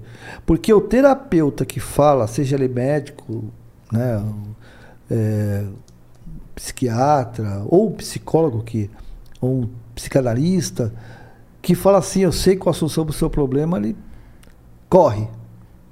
Porque ninguém sabe. O, o, o, terapeuta verdadeiro, que é o psicanalista é, né? Porque o psicanalista é, é, ele trabalha mais com self. Eu costumo dizer que o psicanalista ele é um arqueólogo emocional. Como ele tem as técnicas, o que ele faz? Ele, ele separa um sítio, né, como o arqueólogo faz, né? Ah, é, por exemplo, os dinossauros estiveram por aqui. Aí você escolhe uma área, divide vê, vê assim pro o dono da área, né? Fala assim, mas onde é que você viu a, onde é que você vê o problema? Aí ele fala assim, ah, eu acho que é aqui. Aí você vai lá, se, se, né? Faz o sítio e começa a cavocar. Aí você cavoca, você acha uma peça. Eu não falo assim para você, eu tô vendo que é uma caneta. Eu não falo assim, é uma caneta. Ó, aqui, ó, achei uma caneta no seu sítio. Eu não faço, um bom terapeuta não faz isso. Ele faz, perdão, ele faz assim, o que, que é isso? Aí a pessoa fala assim, ah, isso é uma colher. Um bom terapeuta está fazendo, tá doido? Isso aqui é uma caneta, não é uma... Ah, é uma colher? Você vai cavocando, você vai limpando, né? É uma colher. Então, para que serve a colher? Ah, serve para comer. Então, você pode comer com ela. Você vai perceber. Aí você vai ah, não, não, é, é, você tem razão, não é colher. Não. Ah, não é colher. O que, que você acha que é? É um garfo. Ah, é um garfo, então bom. Ou seja, você vai trabalhando, você vai limpando o processo até a pessoa perceber que é uma caneta. Não sou eu que tenho que definir o que você está sentindo. E o que. Qual o motivo da lesão do sua, do sua, que levou a esse processo? É você que tem que dizer para mim. Porque se eu analisar o seu processo, com a minha ótica, com a minha régua, eu não vou te dar o diagnóstico correto. Eu vou estar dando o meu diagnóstico, não o seu. E o meu remédio não serve para você. Que é assim que nós temos que entender. Aí eu te dou um remédio que para mim tira a dor de cabeça, mas para você aumenta. Entendeu? Perfeito. Cada um de nós, nós, nós somos seres totalmente diferentes e individuais. A análise tem que ser específica. Por isso que não é fácil, demora. E a regressão, quem define se tem que fazer regressão ou não é o a própria situação, né? Exatamente. Que você está me trazendo. Que nem assim, ela fala assim, ah, eu parei com quatro anos e eu não consigo me lembrar para trás. Pode ser que não há necessidade de você lembrar. Talvez é algum, algum trauma, alguma questão posterior, né? Pode ser. Pode ser que, é, digo assim, passou, pode ser, não estou dizendo que seja, tem que analisar. Pode ser que hoje você está passando por uma situação, né? que ocorreu nesse período. E ela fala assim: Eu não quero mexer aqui a, a caixa de Pandora. Eu não quero, deixa assim. Eu quero que você me ajude, mas eu não quero ser ajudado. Entendeu? Pode ser. Perfeito, muito, muito bem esclarecido. Ah, vamos avançando aqui. A gente já desde já agradece a participação de todos que tem comentado, compartilhado. A Tita diz assim, ó: Não sei porquê, mas eu nunca fui reconhecida por nada do que eu faço. Mas toda a família do meu pai, depois de partirem, arranjam forma de voltar para me pedir desculpas. Por que será? Ela não, ela acha que os outros não reconhecem ela, por quê? Porque, Tita, eu vou, vou, vou ser um, um terapeuta agora, né? Porque você não se reconhece, meu amor. Na realidade, é, para você ser feliz, vou até fazer propaganda antes mesmo de. Só basta você. Você se basta, mais ninguém. Porque não é que você, nós estamos desrespeitando o outro, falando assim, ah, muito obrigado pela opinião, mas não me serve, tá? Isso aí não me acrescenta. Eu tenho, não é os outros que têm que acreditar que você é importante. É você que tem que acreditar. Somos nós que temos que acreditar que somos seres maravilhosos. É isso que nós falamos, é a famosa, é, é, é a famosa fidelidade emocional tóxica. Quando eu acredito no que o outro está falando sem se autoavaliar. Porque se alguém fala que você não pode, você não quer, você não é né? Você não tem condições, você não tem valor. Você tem que perguntar para você mesmo se é verdade. Não é simplesmente ouvir o outro e aceitar.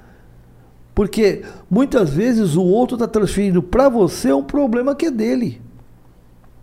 Entende? A frustração dele, você, ele transfere para você, para o outro, né? Eu transfiro para você a minha frustração, para quê? Porque minha frustração dói tanto que eu não quero que você esteja acima de mim. Senão eu vou me sentir mais incompetente ainda. Eu preciso manter você no mínimo um pouquinho abaixo de mim, nem no mesmo nível.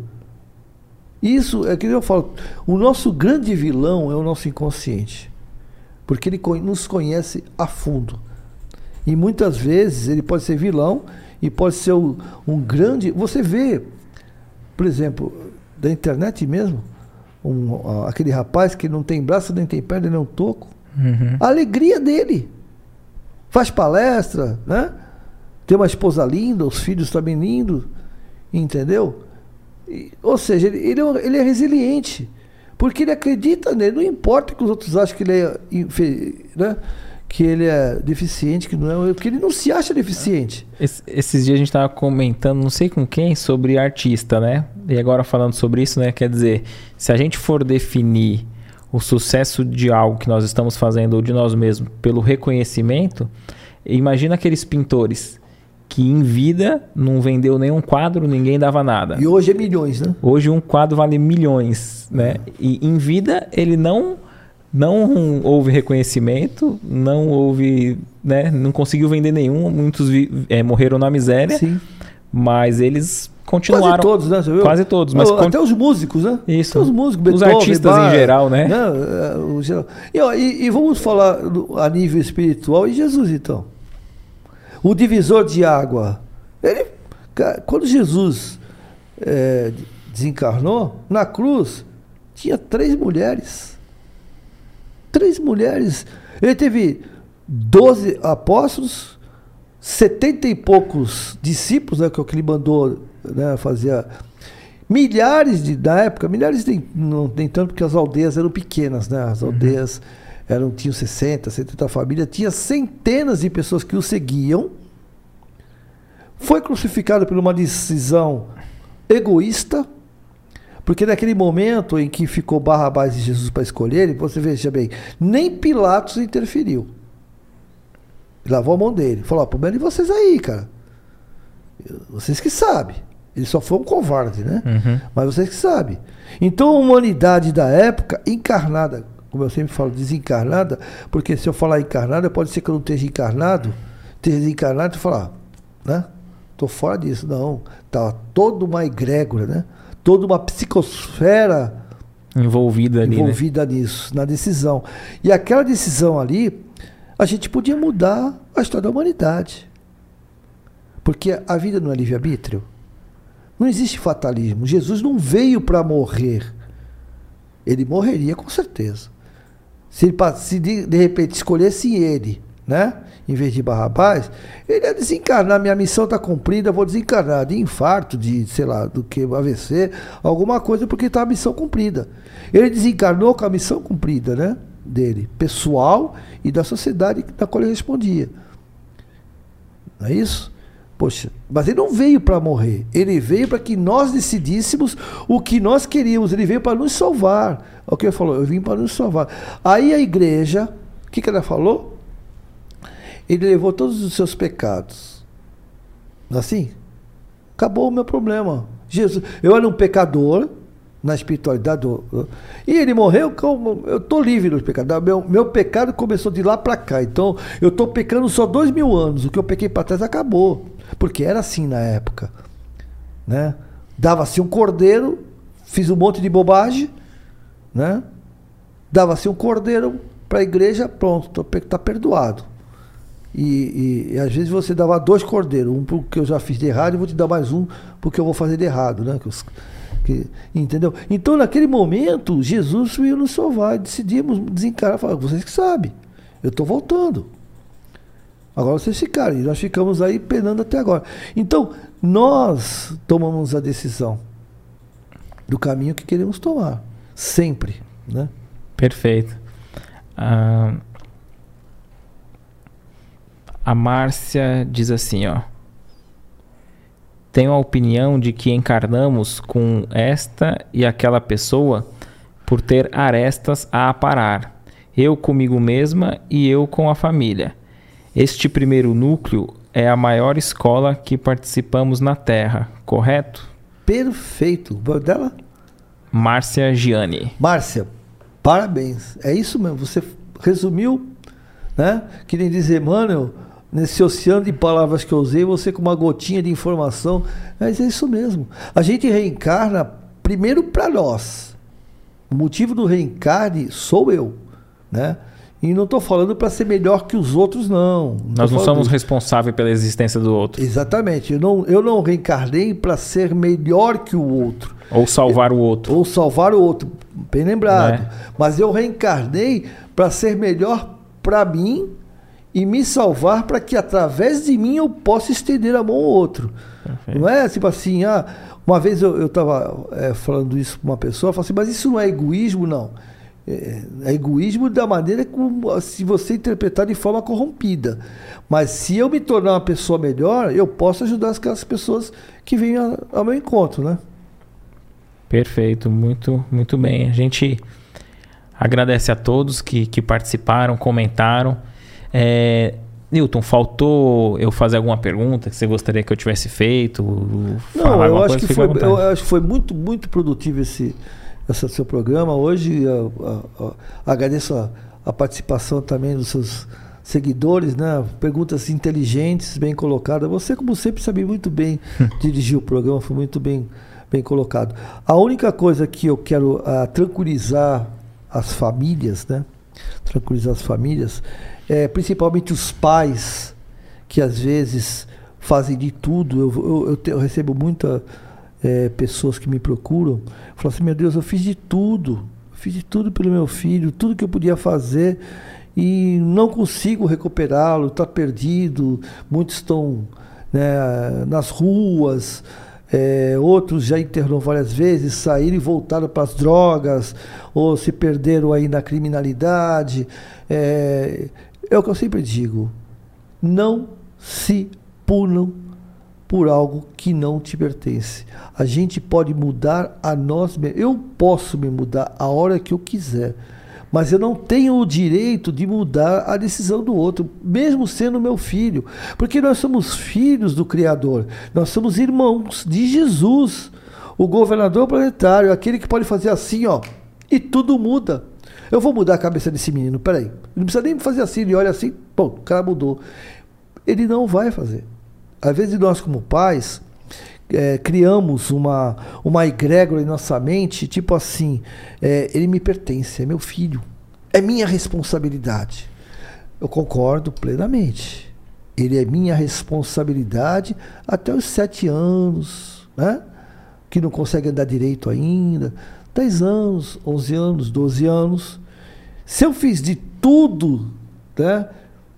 Para essa criança ou para esse pré-adolescente, mostrando para ele o caminho da moralidade, da sanidade. E a partir desse período ele tomou outro caminho, não somos nós os responsáveis. É lógico, vamos sofrer, claro que vamos sofrer. Mas sofrer sim. Ficar triste até sim. Mas se culpar por isso, não. Porque eu não tenho esse poder de mudar as pessoas. Por isso que a gente costuma dizer assim: educar é difícil. Né? É difícil, é muito difícil. Reeducar é impossível. E dentro dessa questão que você está dizendo sobre essa preocupação com o outro, é curioso que às vezes no, no núcleo familiar, né? Aí tem lá um, uns personagens ali da família. Aí você conversa com um, um, separado, e aí, como é que você tá, tal? Não, eu tô bem, tá tudo bem, que eu tô preocupado com fulano, Isso. nosso parente lá. É. Porque, meu, ele tá assim, tal, tal. Aí, beleza, aí outra semana você tá com outro lá, você, aí, como é que você tá? Meu, tá tudo perfeito, tudo indo, tô, tô bem, tá tudo certo. Tô preocupado com o outro, com outro. E, é, e é curioso que se a gente entra nesse ciclo, né? Todo mundo preocupa um com o outro e ninguém se melhora, né? É, então é acho que esse puxão é muito importante que você está dando em nós, assim, nesse sentido de que cuide de si, é. porque cada um cuidando de si, todos melhoram em, em, conjunto, né? Lógico que não de forma egoísta, né? Sim, não, não. Cuidar é de lógico, si no, exer no, exercício da fraternidade com o outro sim, também, né? Sim. Quer ver um exemplo? É, Para a gente é, excluir o egoísmo dos pensamentos, digamos assim, eu me dedico à natação. Eu, eu, eu todo dia eu pego, eu, eu, moro do outro lado do rio, né? E eu venho aqui buscar alimento e trazer meus filhos para a escola. Eu fico para lá, para cá, para lá, para cá, para lá, para cá. E todo dia, no dia, eu, eu falo assim, eu vou pro rio aprender a nadar. Poxa, mas caramba, você não vai levar seu filho. Não, leva você. Coisa simples, leva você o filho na escola. Eu tenho que fazer esse, nadar. Eu tenho que nadar. Então eu começo a me dedicar um horário em que também a pessoa me cobra. Mas eu, é um momento que eu me dedico para mim, para me aprender a nadar. Né? Eu quero aprender a nadar. E as pessoas falam, ah, tá vendo? Pô, o caminho fica lá duas horas nadando, não sei o que, não sei o que lá. Aí, se o barco no meio do, do caminho virar, né? e as pessoas caem na água, eu não posso tirá-lo da água, salvar a todos ou salvar o máximo, na verdade. Ou seja, eu estou contribuindo para aqueles que eu amo. Não é isso? Eu estou protegendo aqueles que eu amo, por quê? Porque eu tenho condições, eu tenho conhecimento para tanto. E se eu não souber nadar? Eles caem no, mar, na, no rio, começam a se afogar, aí eu, por desespero, pulo. Eles estão desencarnando porque estão no seu processo reencarnatório. O meu é suicídio compulsório. Porque eu não sabia que eu ia morrer. Né? Eu tomei, até não quero morrer, não foi um suicídio que quero morrer. Mas de desespero, meu Deus, meu filho, eu pulo para tentar salvar ele, mas eu não vou salvar. Perfeito. O a minha reação, não vou salvar. Então, eu que acabo, eu acabo morrendo também. É a mesma coisa que nós não podemos fazer. Entra, se eu tiver um, um desespero por alguém que não quer ser ajudado, quer ajuda, mas não quer ser ajudado. Né? Por quê? Porque ele quer ajuda, quer que alguém resolva o problema dele, mas ele não quer mudar o comportamento dela, dele. E, né? não, e não tem aqueles que, que não quer mudar o comportamento e também não quer que se ajude? E tem. às vezes, às vezes Porque tem. eles acham que é o melhor para eles. Eu já escutei jovens, não é um nem dois, já deve ter escutado, que, fala, que falam assim: é, meu pai errou muito, e ainda fala mim que errou.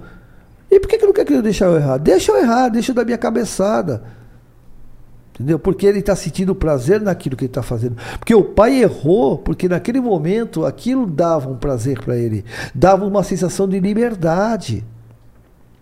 Porque muitas vezes a gente sai do habitat familiar porque tem muita cobrança.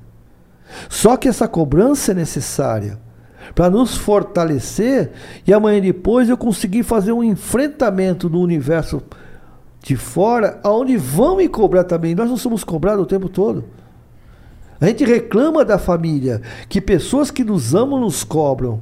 Mas quando a gente sai desse meio, os amigos nos cobram, o trabalho nos cobra, a diversão nos cobra, né? o grupo de irmandade que a gente chama nos cobra. Só que aqui a gente não suporta. Aqui a gente também não suporta, a gente tolera. Suportar é uma coisa, tolerar é outra. E nessa tolerância tem uma hora que você chega no limite. Aí você fica assim, caramba, faço o que eles querem, mesmo não gostando, ou saio do grupo. Mas se eu sair do grupo, eu vou ficar isolado da sem, sociedade. Sem tribo, né? Sem tribo. Entendeu? Então suporto. Mas tem uma hora que eu não suporto. E isso começa a deprimir. Porque eu não consigo me, me enquadrar no grupo. Eu começo a me violentar. Esse é o nosso problema. Nós hoje estamos nos violentando. Todos estamos nos violentando. Seja os pais, né? seja os irmãos, seja o filho. A própria sociedade está se violentando. Porque nós estamos necessitando de um padrão que nos preencha o emocional. Só que esse padrão que a sociedade nos oferece não é o padrão que eu quero para mim. Mas eu também não posso ficar isolado da sociedade. Não posso ser um ermitão social. Entendeu? Que a gente deveria ser. Então, nesse caso, o que fazer? Se reencontrar. Se reencontrar. Não tem jeito. Eu dou um exemplo, viu, Éder? Assim, ó. Nós estamos hoje todos, de alguma forma, os mais, os menos, né? Como aquela criança que estava relaxada, fazendo um castelinho na praia, e de repente do lado fala assim: cadê teus pais? Ou seja, cadê a tua referência? Né? E quando a gente fica irracional, a gente, não, a gente perde a visão periférica. Né? A gente. Né? Você, você, perde, você não. Por exemplo assim, o que, que é racionalidade? Estou aqui. Cadê teus pais? Ah, meus pais, peraí. Ah, está aqui atrás. Isso é racionalidade. Quando eu perco, quando eu fico nessa irracionalidade, nessa turbulência que nós estamos vivendo hoje, essa cobrança externa e interna, então nós ficamos amedrontados, temos medo. Nunca se teve tanta síndrome do pânico. Nunca se teve tanta depressão, tanto transtorno de ansiedade. Ansiedade, o que é ansiedade? Ansiedade é excesso de futuro, porque eu não quero esse meu presente, eu não aceito, eu não quero enfrentar esses obstáculos que eu tenho hoje. Então eu não vejo a hora de chegar amanhã, porque o amanhã vai ser melhor que hoje. Então eu quero viver amanhã. Ou daqui a 10 anos, daqui... ah, quando eu me aposentar, quando não sei o quê. Por quê? Porque eu estou negando esse meu presente, que é ele que vai me fortalecer. Porque assim, o futuro só existe se eu construir hoje. O futuro não existe. Duas coisas que eu não tenho força nem poder para manipular: passado, não dá para mudar o que eu fiz. Mas como o Chico falou, eu posso fazer um novo, né? Novo futuro, né? Não posso mudar aquilo. Então, no futuro, o que, eu posso aproveitar do, futuro, do passado? Aproveitar o quê? Aproveitar fazer as coisas que eu devia ter feito e não fiz as coisas que eu não deveria ter feito e fiz, não fazer de novo, ou seja, é uma referência para o hoje, para o agora, porque eu só tenho o presente. E com essas informações do passado, eu vou o quê? Reescrever o meu futuro, ou escrever, ou confirmar o meu futuro. Porque o futuro ele é construído a partir do meu presente. E o meu presente é o reflexo do meu passado, do que eu fiz e não devia ter feito, ou que eu fiz, né? ou que eu não fiz e devia ter feito, e o que eu fiz e não deveria. Então eu estou reescrevendo, não estou? E eu estou construindo o meu futuro. Como eu não faço isso, eu arrasto amanhã, então eu trago comigo o presente que é passado, que eu não fiz nada, só reclamei e fico para o futuro, e o de hoje, que eu também não vou fazer nada, porque já criou uma rotina. Então eu fico o quê? Com transtorno de ansiedade, porque esse futuro nunca vai vir. A gente fica aqueles espíritos estacionários, né? Uma encarnação seguida da Arrastando, outra com, né? com pouco, é, é, pouco, pouco é, evolução, né? É. Não, você cristaliza uma situação, né? Você fica patinando, eu costumo dizer que você fica patinando. Não é que você estaciona, você patina. É evidente que você não estaciona porque você está aprendendo, mesmo com a dor, porque a dor na realidade não existe. Eu, eu fico arrepiado quando a, gente, a pessoa fala assim: não, a dor faz parte do processo evolutivo. Meu, eu me arrepio. A dor não faz parte do processo evolutivo. A dor é uma válvula que não tem que ser usada. Né? Você imagina uma empresa de petróleo, que tem a Petrobras, que tem as tubulações de gás, ela não tem válvula de segurança? Eu te pergunto, essa válvula é para funcionar? A, pa a, panela de pressão, aquele pininho lá. A, né? Certo não é. Não, é, não, não é. é. Ele fica. Tch, tch, tch, então, mas, mas aí na própria tampa tem uma outra, né? E, exatamente. então, assim, se essa válvula funcionar, alguma coisa está errada. Então, ela foi feita para não funcionar. Não funcionar. Não ser usada, não né? Não ser usada. O airbag. Igual no ônibus, né? Aquelas janelas que a gente puxa a alavanca. Sim. É. O bom é nunca você abrir ela. É. O airbag, por exemplo. O airbag está lá de segurança, mas é para ser usado. Se, se for usar alguma coisa, está errado. Uma imprudência minha ou do outro motorista. Não é isso? Então, o que acontece? As válvulas de segurança, elas são feitas para. A dor não foi feita para ocorrer. Ela ocorre para dizer o seguinte, cara, tu está no caminho errado. Para. Para que tu vai se estrepar. Para, para. E a gente não para, a gente insiste. Né? E a dor, lógico, é evidente. Ela, a válvula vem, tchum, Cara, para. Aí você para de vez. Né? Então, esse processo, isso é uma crença limitante que nos arrasta hoje, as crenças limitantes, de que você tem que sofrer para evoluir. Meu, isso é um crime. É, é, dizer assim, Deus é cruel. Você tem que sofrer para evoluir. Tá falando assim, Deus é cruel. Porque qual é o pai? Humano. Humano não vou tirar esses pais, né, que, que são casos da parte. Mas qual é o pai humano que ama seu filho, fala assim, filho, tu vai ter que sofrer para ser feliz? Não existe, né? Tanto é que hoje a gente não quer que eles sofram. Olha no contrassenso. Uhum. Mas a gente acha que tem que sofrer para poder ser feliz. Isso é o contra. E o que acontece? A gente acha que tem que sofrer. O que acontece? A gente sofre. Porque o cérebro, ele fala assim: não, você está falando, eu mando. Você manda, eu eu faço. Então eu auto me saboto. Quantas pessoas me procuram que estão se auto sabotando? Tipo assim, tá tudo bem no relacionamento. Os filhos, uma, eu escutei isso uma vez, falei assim, olha, eu tô tão preocupado. Porque assim, ó, tá muito certo a minha vida, eu tenho um bom emprego, tá tudo bem. Os meus filhos, meu marido é maravilhoso. Eu tô e eu fico agoniada. Eu, normalmente é mulher, né? Homem não liga, minha vaca não liga muito para essas coisas. Eu estou agoniado. Mas por que você é agoniado? Não está tudo certo. Tá. Mas estou agoniado porque eu acho que alguma coisa vai dar errada. Porque está muito, tá bom demais para ser verdade. Seria o medo de perder aquela estabilidade? Exatamente. É o famoso assim, quem ri muito hoje, é. chora amanhã. São as crenças limitantes. E a pessoa, ela fica com essa agonia, agonia mesmo. A pessoa fica agoniada. A, pessoa, a ponto de me procurar. Eu falei, mas qual é o seu problema? Ela falou isso. Não tenho, não, não tenho problema. Falei assim, para mim, falou assim, eu não tenho problema. Eu tenho, estou bem financeiramente, meu marido é uma pessoa maravilhosa. Tô, e, assim, e, tem com... uns mantras que a gente repete que vai reformando, reforçando isso, né? Por exemplo, assim, ah, isso é muito bom para ser verdade. Isso. É. Quer dizer, a pessoa acredita que nada de bom vai acontecer, né? É aquele construção do cérebro, né? É. Isso é muito bom para ser verdade. Pum. Isso é muito bom para ser verdade. Tum, muito, você está entendendo? Aí ele fala assim, não, nem, olha, nem faz que isso é mentira. Eu, eu, vi, eu vi o Sérgio Cortella falando sobre o pessimista, né? Que você já deve ter visto que ele fala assim, que o pessimista fala assim, ó, oh, vai dar errado. Não, mas tá tudo dando certo. Mas espera que vai é... dar. Espera que vai dar. Aí passa um tempo, ele não tá curtindo, não tá aproveitando, tá só, vai dar. Aí quando dá errado, não falei. É. Não, ele fica torcendo. torcendo e, e muitas vezes, e assim, Aí fala assim, tá vendo? Não falei? Mas por quê? Porque errado, o que, que é o errado? Então. É algo que você precisa reconstruir para melhorar. Não é assim que funciona?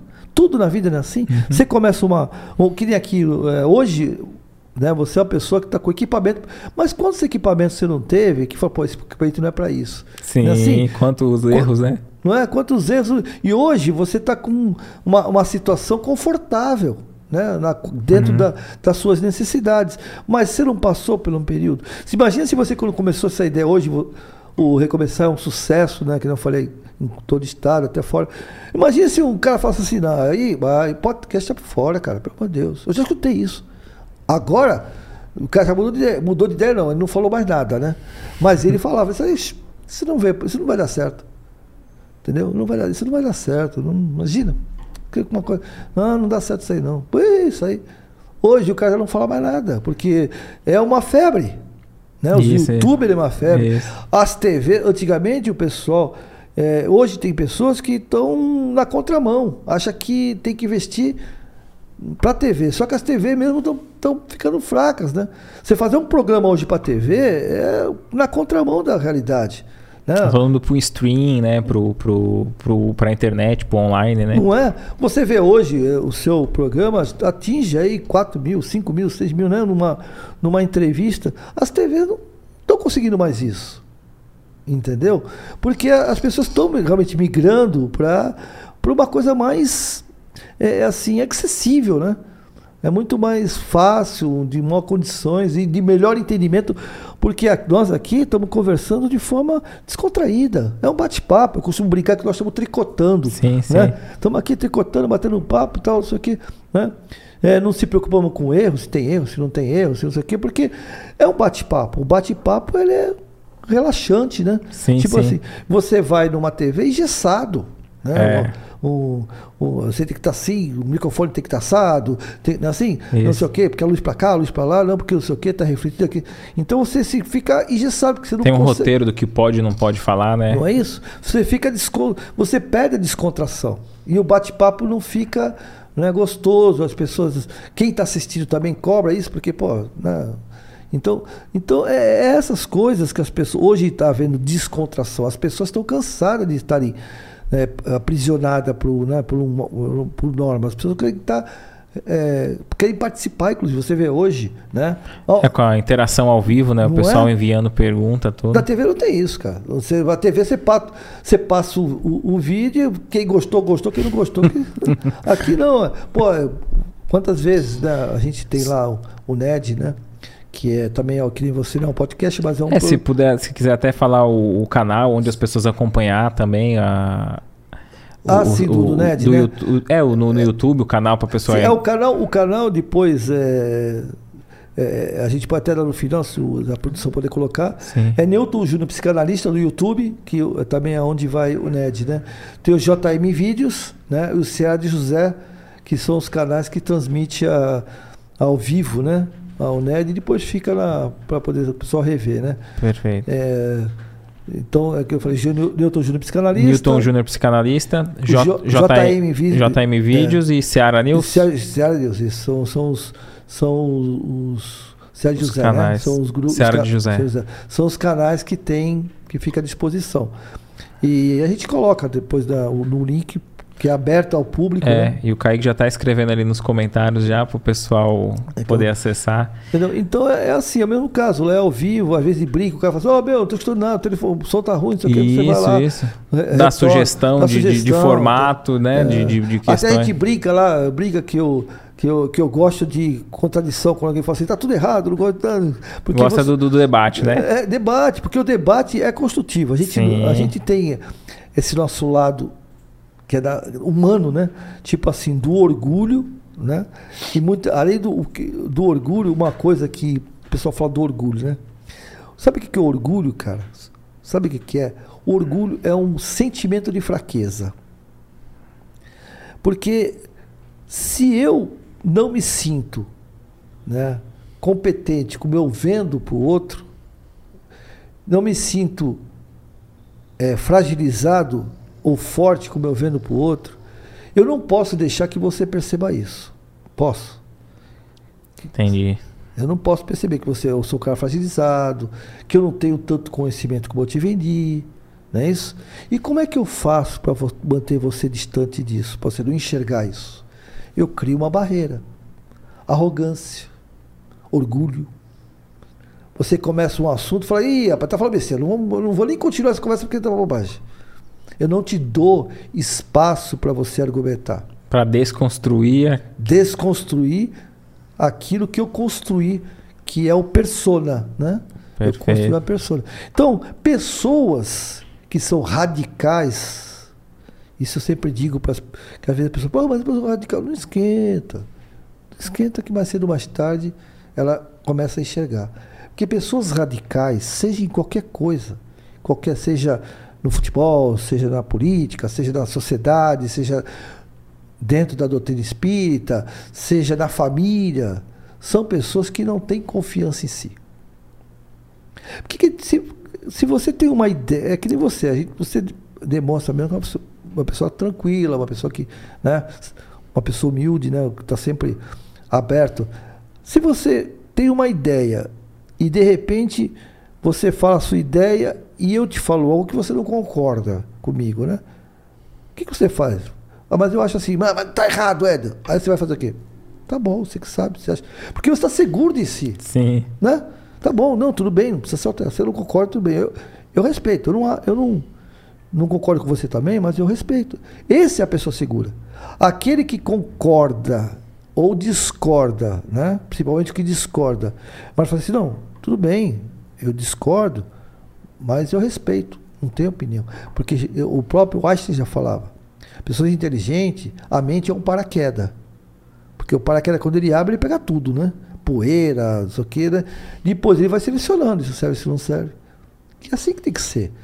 Só que hoje nós estamos tão frustrados, tão inseguros conosco mesmo, que a gente cria barreiras com o outro. Então eu brigo, eu xingo, eu bato, quebro, até mato, né? Por causa do futebol. Uhum.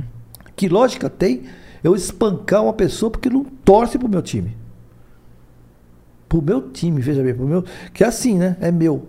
Eu fui campeão. Olha a frustração de uma pessoa.